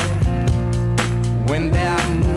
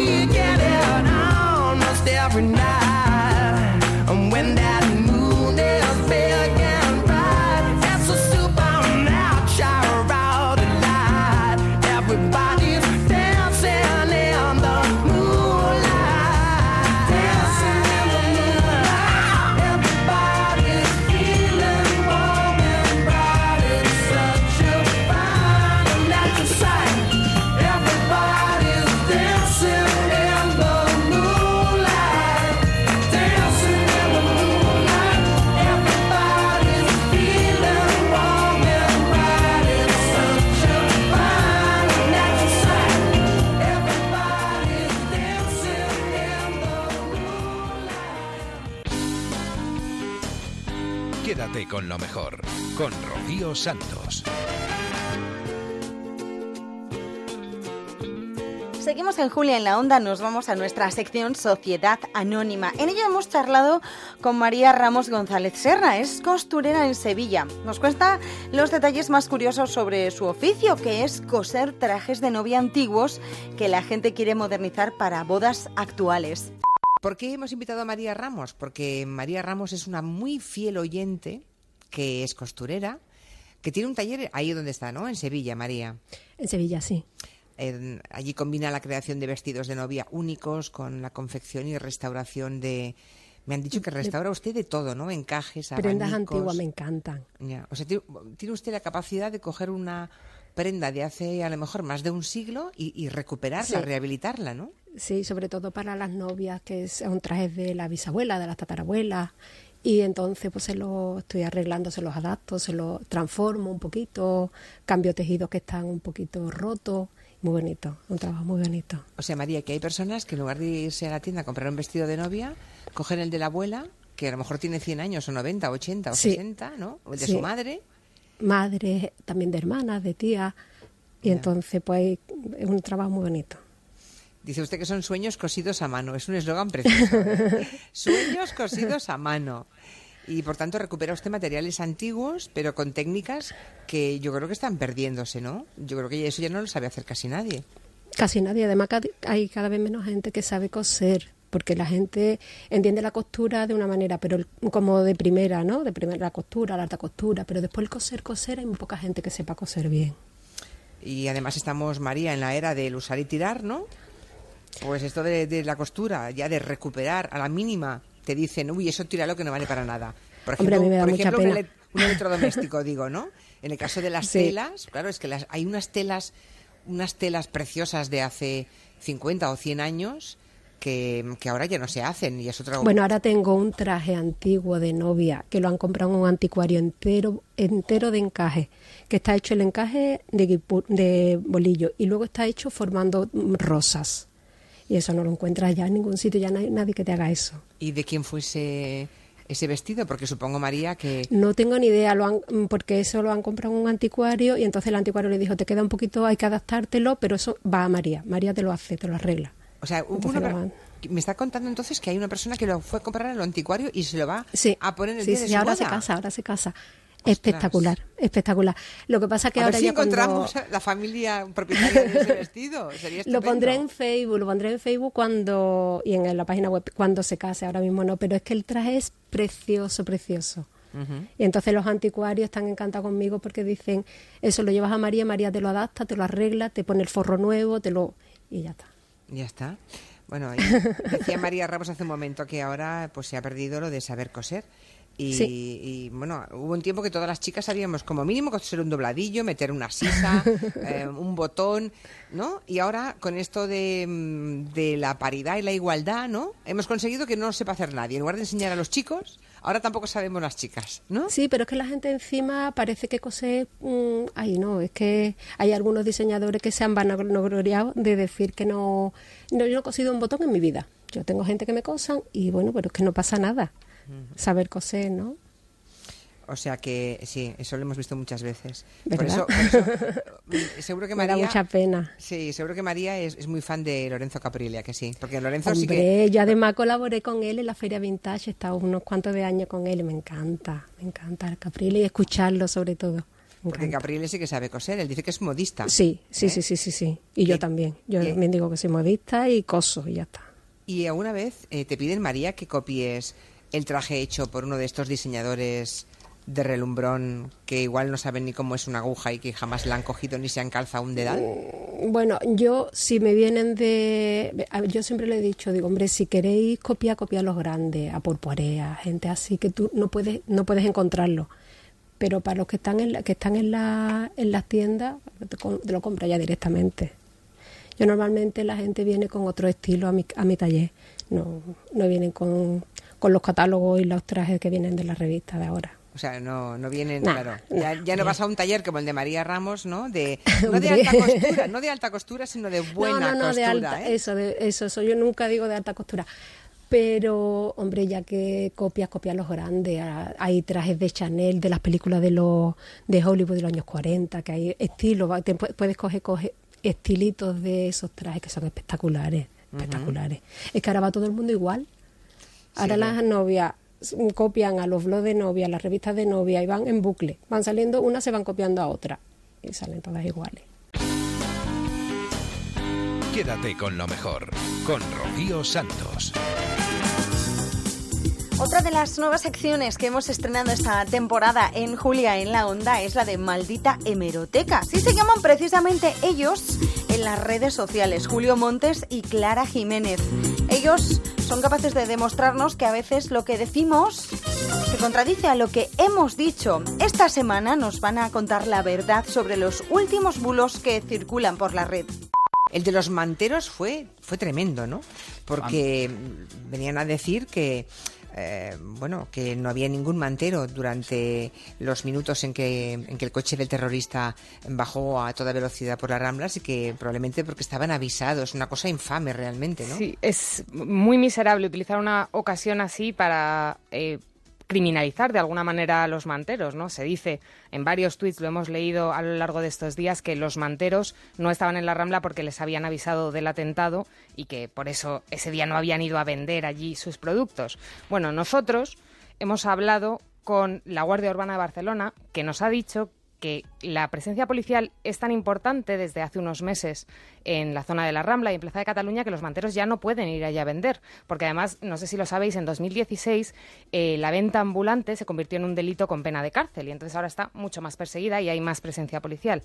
Pero es que además el diario.es habló con el Sindicato Popular de Manteros que les dijeron, de vendedores ambulantes, que le dijeron al diario que, que hacía meses y meses que no vendían ya en la Rambla porque, claro, estaban muy perseguidos y les era imposible y que Claro. salían ya a vender por la noche muy tarde. Es que, vamos, es de cajón. O sea, en, en el supuesto caso que eso sucediera, imaginaos cómo unos terroristas que se han escondido, eh, que como le cuentan a los manteros, oye, no os paséis vosotros, que, bueno, es de vergüenza. de vergüenza. Es, es terrible, ¿no? Lo- Es esa maldad, ¿no? Que penetra con tanta facilidad, que es un poco la naturaleza maligna del bulo, ¿no? Es, mm, ¿nos fijasteis que no había casualmente ningún mantero? Luego yo comentábamos aquí esta mañana que hay otra ah, otra posibilidad, aparte de la prohibición, ¿eh? Y es que Bueno, los esos habituales de la chavales Rambla sabemos, desaparecen. sabemos que ellos, eh, tristemente por la situación en la que viven, que están permanentemente en la, en la ilegalidad y que eh, se sienten perseguidos por la policía en cualquier circunstancia aquí en la Rambla, ellos en cuanto ven que hay un movimiento de gente, en que intuyen que puede estar pasando algo porque creen que hay algún coche policial que se aproxima a la Rambla, desaparecen en cuestión de segundos y te Ujú. los encuentras a todos, bajas al metro y Están todos todos en el metro, han desaparecido de forma rápida. Es decir, que ellos están habituados a, a- a abandonar la vía pública en cualquier momento sin necesidad de que nadie les avise ni les diga nada. Además del bulo de los manteros, especialmente maligno, hay otros bulos como una historia bueno, en la que han picado muchos colegas nuestros, ¿no? Medios de comunicación. Eh, el titular venía a decir que hay, que hay una agencia de espionaje en Estados Unidos que consiguió contactar con los asesinos de las Ramblas a finales de julio. Y claro, tú ves esto, lo lees en diferentes medios además, porque lo han publicado diferentes medios, am, y ya no sabes qué creer, si es una teoría de la conspiración, si se nos oculta información. Seguro que, Julio y Clara lo han investigado. Sí, no, yo creo que todos nos quedamos un poco impactados cuando lo empezamos a ver en Twitter, que se empezaba a repicar la noticia. Y eh, empe- nos- lo primero fue meternos a la web de esta supuesta mm, agencia de inteligencia. Lo primero que vimos es que era un WordPress. O sea, era un poco cutre, ya de por sí. Pero Eh, cutre, cutre, o sea, no una cosa Pero ¿cómo que es posible que piquen los "Bueno, es que compañeros, es los feo". colegas? Bueno, to- todos podemos picar, Sí, yo ¿eh? creo, o Todos cometemos errores. Sí, aquí, la, aquí clave de, de siempre es rectificar, ¿no? porque cagarla la podemos cagar todos. Pero im- imaginaos, la cuenta de Twitter de esta agencia de inteligencia, su primer tweet era un Hello World y su segundo tweet era una foto de un hada. Ese era el nivel de la agencia de inteligencia. Luego nosotros, de todas maneras, nos hemos tirado todo el fin de semana llamando al número de teléfono que, que constaba. Claro, no nos lo han cogido. Es más, han restringido, yo creo que los periodistas les debemos haber dado tanto el coñazo, que han restringido el acceso a su web y ya desde España no se puede entrar. Desde el resto del mundo sí, desde España no. Es curioso porque esto fue un bulo, efectivamente, por las razones que nos ha contado Julio, pero hay otras cosas que no son bulos eh, y que la gente toma por bulos. O sea, no hay ni que creerlo todo ni no creerse nada. Lo digo porque ahora mismo en la cuenta de Twitter de este programa, Chota Ibérica dice que Iker, que Iker Jiménez está buscando al famoso taxista marroquí que llevó a la madre de la mitad de los barceloneses gratis a su casa. Pues no, que sepa que existe. Ese señor existe, ha salido por la tele, ayer le dedicaron un gran reportaje. Además, precisamente se veía al taxista marroquí junto a la señora, la primera señora que llevó gratis a su casa. Y aparecía la señora besándose con él, mm, han quedado para comer y tenía un mensaje y un discurso eh, precioso el taxista marroquí. O sea que eso sí existe. Pero claro, el problema es este, ¿eh? Esa es también lo que hablábamos de la maldad que circula por las redes. Lo que pasó con ese taxista marroquí, ese tuit que puso una psicóloga contando la historia de su madre, que la había recogido y la había acercado desde las rámbalas gratis y le había dicho que era marroquí y que no era como todos los de- como, o sea, y que no todos eran iguales. Resulta que, claro, alguien creó un bot y empezó a repicar y repicar y repicar el mensaje por todas las cuentas y luego otra gente cogió el mensaje y lo pegó para intentar hacer un trending topic riéndose de esta historia. Pues que el taxista existió, que anoche yo lo vi en la tele, con la señora a la que, a la que llevo gra- gratuitamente, por cierto. It's a damn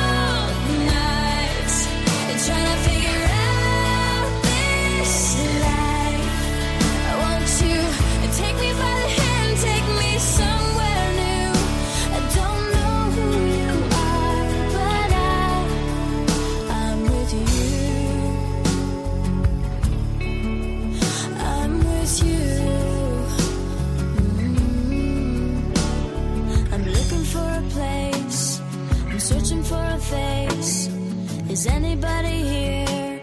I know. Cause nothing's going right. And everything's a mess.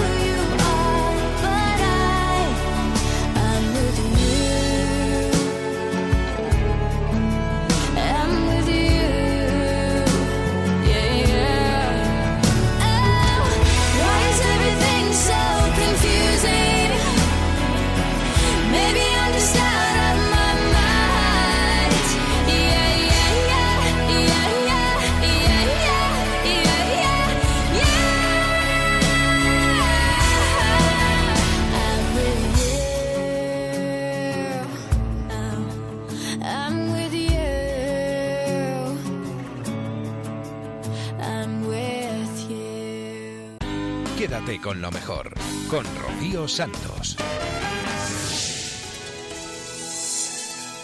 En su horario habitual ha arrancado la brújula con David del Cura.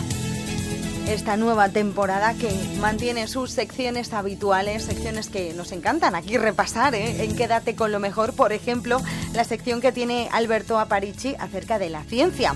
Esta semana arrancaba con el accidente de Mata el Pino durante la bola encierro. ¿Sabéis lo que ha pasado? Pues que han sustituido un toro o una vaquilla por una bola gigantesca que bajaba en descenso atropellando a todo lo que se ponía por delante. Vamos a la bola de Mata el Pino. Por Vamos esas calles, por esas talanqueras, orientado, ese encierro que quizá en origen fue una buena idea, pero que esta vez se ha demostrado que no lo fue tanto. ¿Qué velocidad puede alcanzar una pelota de esas características? Bueno, depende. la- la- el factor fundamental para la velocidad es la pendiente a la que la lances, básicamente. Y además esa es, esa es una diferencia fundamental con hacer un encierro con animales, con toros, y hacerlo con una bola. Porque los animales van a tener una velocidad límite, no pueden correr más allá de cierta velocidad porque no les tapa más, pero la bola, si tú sigues inclinando la pendiente, eso va a ir bastante más rápido. En el, en el caso concreto de Mata el Pino, eh, la bola parece que el recorrido tenía como 400, 500 o, o 600 metros y durante la mayor parte la pendiente no era muy alta y la bola pues iba normal. Pero en los últimos 100 metros la calle tenía un desnivel más alto, un desnivel yo he calculado más o menos en un 12%, quizá un poquitín más, y entonces ahí la bola sí que alcanzaba velocidades eh, entre 25 y 35 kilómetros por hora, dependiendo de en qué tramo estuviésemos hablando.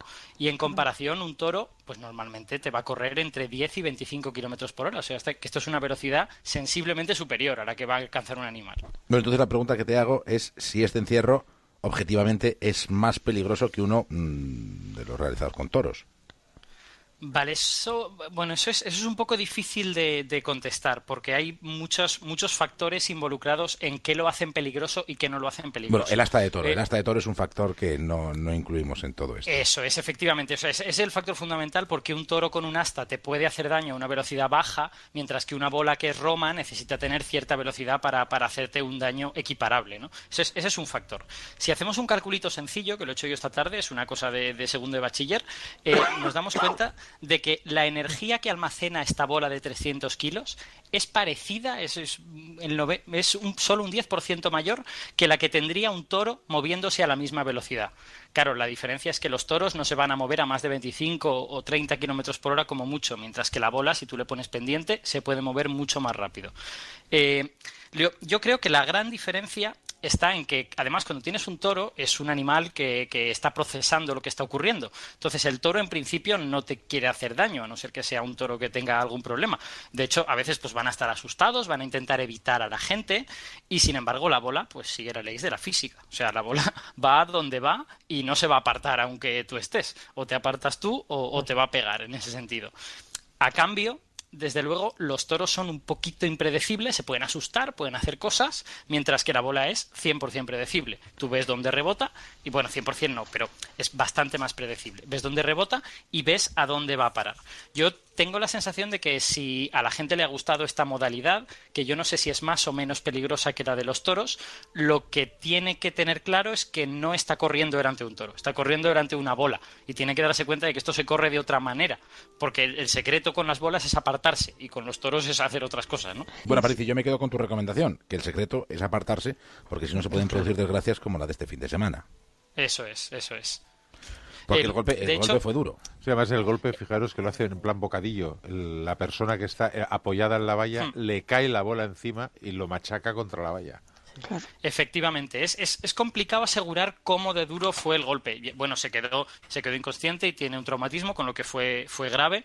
Pero eh, mirando el vídeo, yo he hecho así un poco de ingeniería de física casera con el vídeo, y yo diría que por lo menos la, la cabeza de este muchacho que, que le pegó, pues recibió por lo menos un impacto de 20 G, o sea, Madre 20 veces la fuerza de la gravedad. Para que comparéis, una montaña rusa pues tiene aceleraciones de 3G, en Fórmula 1 tenemos aceleraciones de 5, de 6G. En un accidente de tráfico, pues podemos tener 100G, 200G. O sea, esto está más allá del umbral de lo, de lo seguro, claramente, ¿no? A esas velocidades de la bola. Entonces, eh, yo no me atrevería a emitir una opinión científica de si esto es más seguro o menos que con un toro, pero sí creo que hay que tener cuidado con las pendientes. O sea, uno tiene que hacer estas cosas. Y con el peso de la bola. lugar- Claro, efectivamente. Hay que, hay que bascular. Claro, la gente tampoco quiere correr delante de una cosa que se mueva muy lenta y que no, y que no haga nada interesante, ¿no? Entonces hay una especie de balance entre que sea la cosa divertida y que, sin embargo, no sea peligrosa. Yo, yo pienso que la pendiente juega un papel fundamental y que si se ha de repetir en otros lugares hay que tener cuidado porque hay calles muy empinadas en los pueblos y si nos pasamos a lo mejor puede ser más peligroso. Rocío Santos. Quédate con lo mejor. En la brújula también nos gusta aclarar y desentrañar algunas de las cosas que están sucediendo no solo en nuestro país, sino también en el mundo. Hemos hablado con Ramón Pacheco, que es el profesor de Relaciones Internacionales en el King College de Londres. Él nos va a desgranar las claves de las relaciones entre Corea del Norte con Estados Unidos y Japón. Tras el último lanzamiento del misil, Pacheco asegura que ya no hay paciencia, aunque también dice que no cree que suceda una guerra. ¿Qué supone este ya esta enésima prueba, este enésimo lanzamiento por parte de Corea del Norte? Digamos que la paciencia internacional está al borde de la quiebra. Bajo mi punto de vista, sí, ya no hay paciencia con eh, Corea del Norte.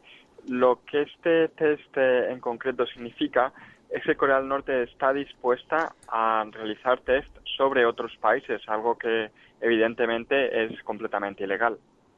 ¿Y qué probabilidades hay de que se des- desencadene un conflicto bélico abierto cuando, lógicamente, esos países sobre los que caen los misiles de Corea del Norte quieran dar una respuesta bélica?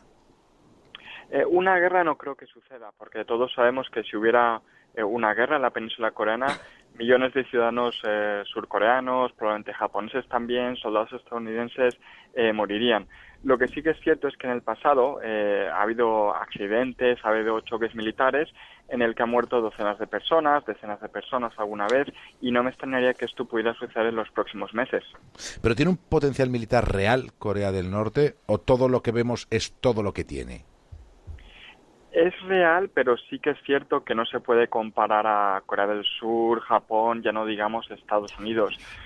Sí que puede crear mucho daño, sobre todo en Corea del Sur, donde ni siquiera necesitaría misiles para crear este, este daño y millones de personas podrían morir. Pero sí que es cierto que si hubiera una guerra como la que hubo en los años 50, Corea del Norte eh, y sus líderes no duraría mucho tiempo. En dos o tres semanas seguramente habrían sido eliminados. Hoy ha dicho el presidente de Estados Unidos, Donald Trump, que tiene todas las opciones eh, sobre la mesa. ¿Usted cree que Donald Trump puede responder sobre Corea del Norte y también aliviar un poco, un tanto, la presión internacional que está ahí ahora mismo sobre la Casa Blanca por otros muchos asuntos? Creo que la gran diferencia entre Donald Trump y anteriores presidentes como Obama, por ejemplo, Bush, es que sí que parece dispuesto a abiertamente decir que esta es una opción, que está sobre la mesa. Y anteriores presidentes estadounidenses no querían decirlo abiertamente o ni siquiera pensaban que esta fuera una opción. Pienso aún así que no va a lanzar una guerra sobre Corea del Norte, que viene a ser una guerra con Corea del Norte, eh, pero sí que es cierto que no se puede descartar y con anteriores presidentes estadounidenses sí que lo podíamos haber descartado. ¿Y el papel de China en todo esto? ¿Existe una interlocución suficiente de China con Corea del Norte para tratar de frenar la escalada? Bueno, China lleva tiempo intentando eh, frenar esta escalada, probablemente desde el año 2006, cuando Corea del Norte realizó su primer ensayo nuclear. Eh, y hemos visto que esto no, no ha llegado a, buen puerto.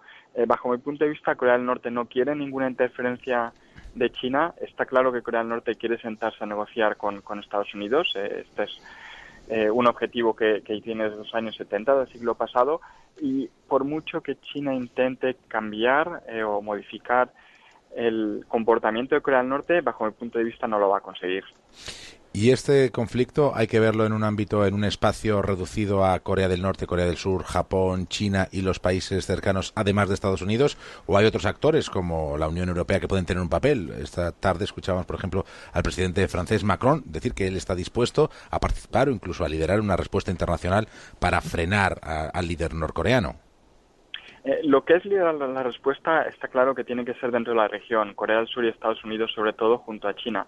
Pero sí que es cierto que, por ejemplo, en el pasado Corea del Norte eh, ha vendido eh, misiles, por ejemplo, y otro tipo de armamento a, a países de Oriente Medio, por ejemplo, eh, a Irán o, o a Irak en el pasado también. Y esto afecta a la Unión Europea. Entonces sí que creo que debemos estar preocupados en la Unión Europea, no tanto por el hecho de que Corea del Norte decida atacar, por ejemplo, Europa, pero sí que porque decida proliferar, por ejemplo, tecnología nuclear a países de Oriente Medio que sí que están más cercanos a Europa y que, por ejemplo, tienen contacto con grupos terroristas. Madre mía, la situación no es muy tranquilizadora, que se diga.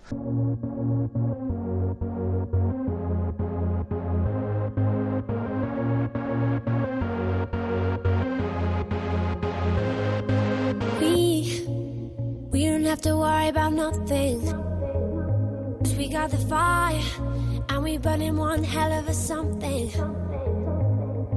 They, they're gonna see us from outer space, outer space, light it up. Like we're the stars of the human race, human race. When the lights turning down, they don't know what they heard. Strike the march, play it loud,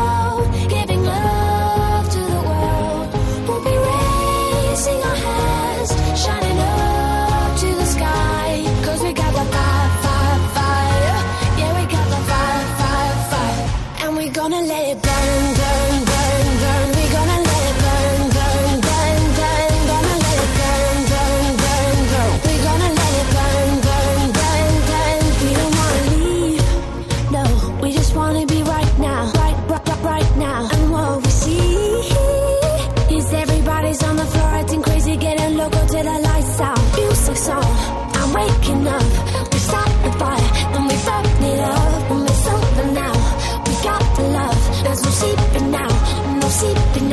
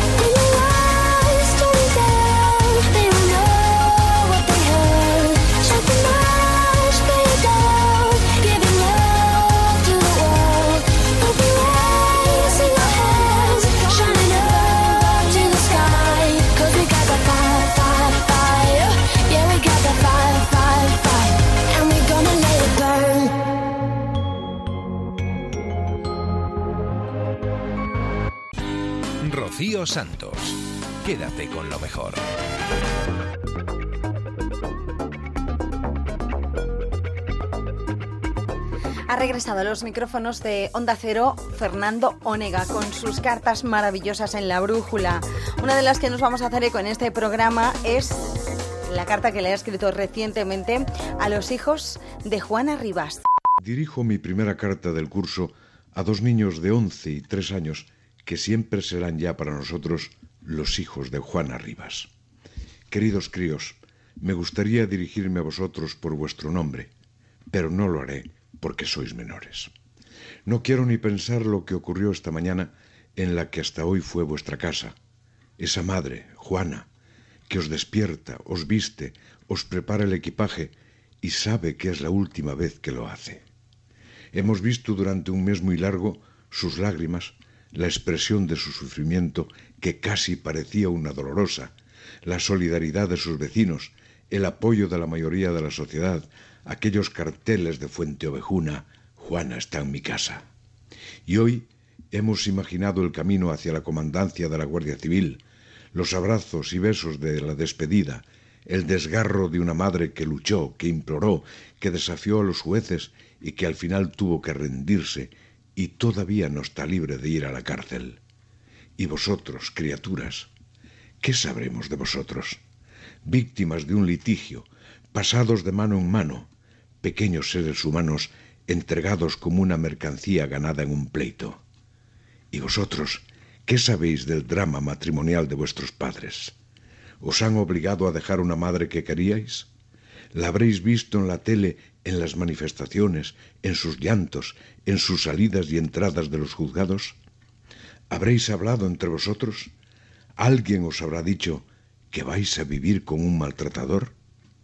Ay, los niños, siempre víctimas de los episodios de violencia, a veces testigos de las agresiones y marcados por ellas.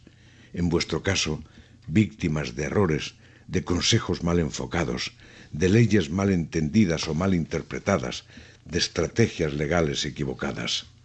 Ignoro qué trauma marcará vuestras vidas. Deseo que vuestro padre, Francesco, acierte en su forma de contaros lo ocurrido, y sumo mi protesta a la de quienes lamentan que nadie os haya escuchado vosotros. Nadie os escuchó, criaturas. Nadie preguntó por vuestros deseos. Las leyes no prevén que nadie escuche a los niños. Sois menores, ya lo sé, solo once y tres años, pero no sois una mercancía. En Onda Cero, quédate con lo mejor. Rocío Santos.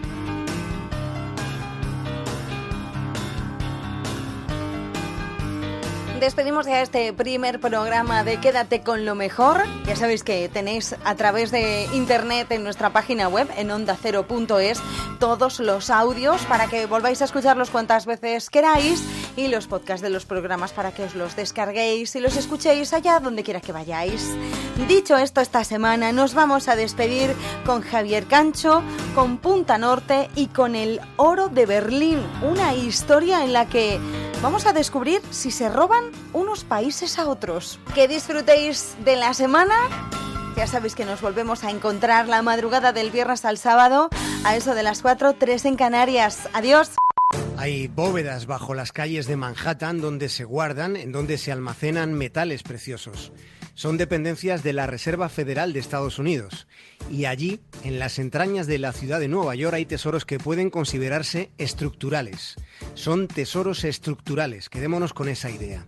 El patrimonio en el que esta noche nos vamos a fijar pertenece al Estado alemán y ocurre que algo llamativo ha sucedido últimamente con ingentes cantidades de oro. Esta de hoy es una historia que se remonta a los tiempos de la Guerra Fría.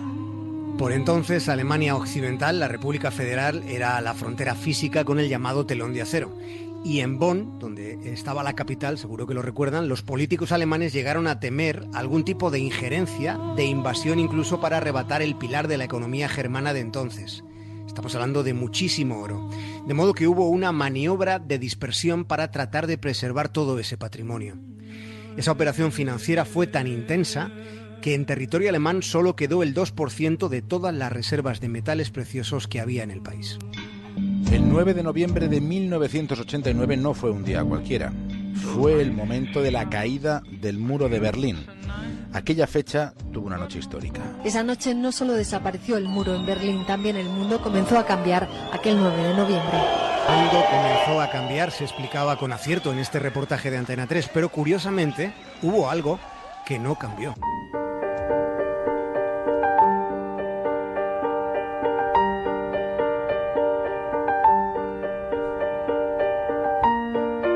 La caída del muro de Berlín no supuso que el oro alemán fuera repatriado. Toda esa riqueza no regresó en los años posteriores a ese cambio drástico en el rumbo de la historia. Ni siquiera fue devuelto el oro cuando se hubo consolidado el proceso de reunificación de Alemania. ¿Qué pasó entonces? ¿Por qué el oro no fue entregado a Berlín?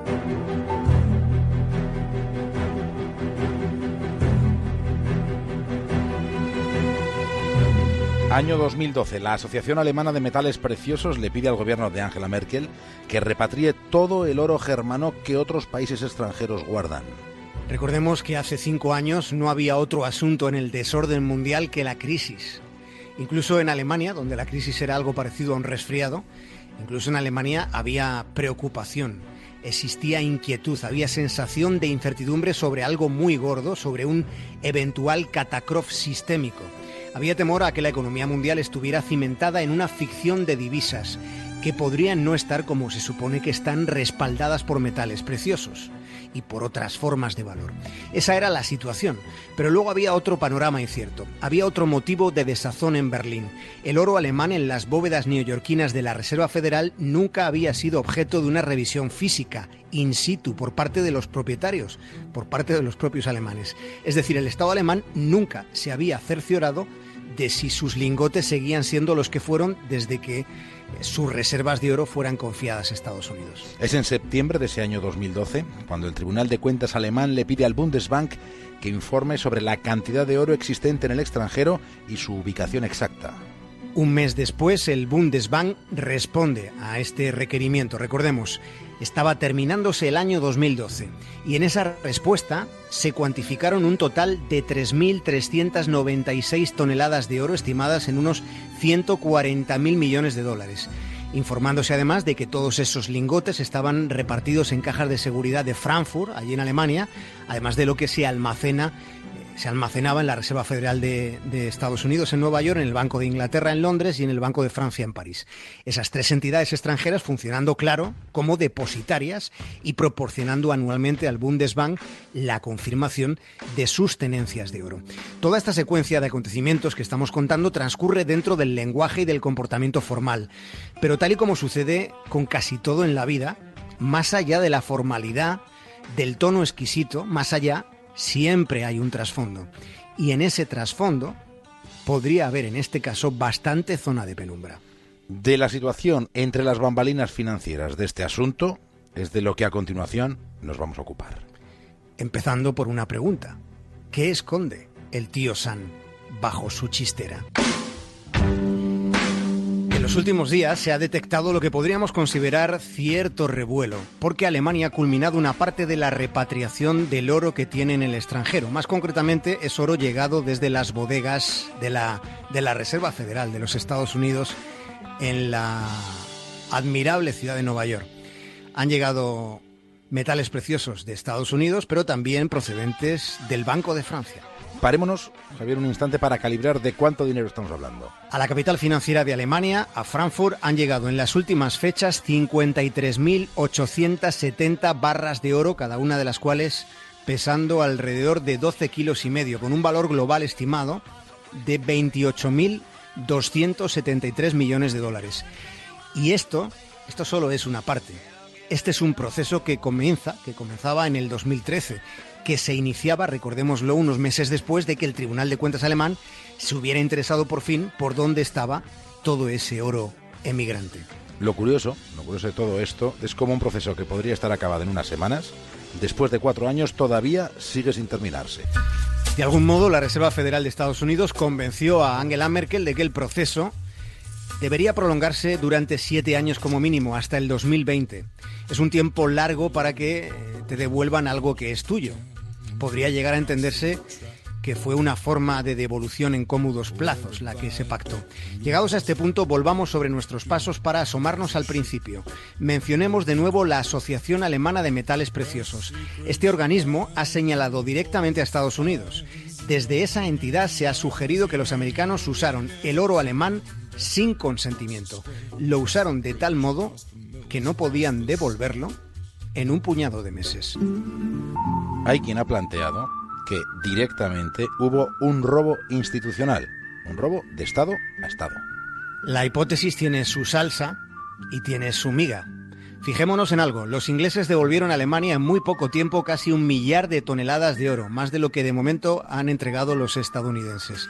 Este parece un detalle significativo, así de primeras. Imaginemos Imaginemos que Estados Unidos, por el motivo que fuera, no tenía el oro alemán que tenía que guardar. Si no lo tenía, habría tenido que comprarlo. Y la adquisición de toneladas y toneladas del metal precioso habría disparado su precio. Y lo habría hecho en un momento crítico, en el fragor de la crisis. Habría sido una salida que a nadie beneficiaba. Lo ocurrido con el oro alemán es todo un misterio. Es un asunto sobre el que se sigue especulando y además en el entorno de un mercado que es ultra especulativo. Hay lingüistas que reflexionan con sarcasmo sobre el concepto cleptómano. El concepto cleptómano viene a ser un eufemismo. Los cleptómanos serían los ladrones, digamos, de buena familia. La pregunta es, ¿también existe la, la cleptomanía entre los estados? Quédate con lo mejor en Onda Cero. I thought about you the other day. What the hell happened with you and me? Cause oh, ain't no loving no more. You ain't as cool as you used to be. Closer to the mirror than you are to me. I said, oh, had to show you that door. Someday I hope we can fix it, cause I ain't too proud to try. Say hi to your friends, and if they ever ask you why, we don't talk. No, you gotta grow up. Ain't you sick of being immature? Talking loud cause you're insecure. You always turn it up, turn it up, turn it up. Come on. Why you always gotta show off? It's something that I already know. That when you hear this on the radio,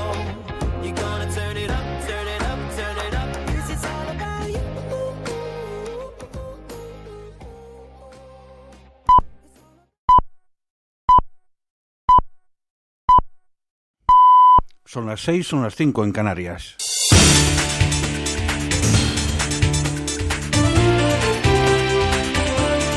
Noticias.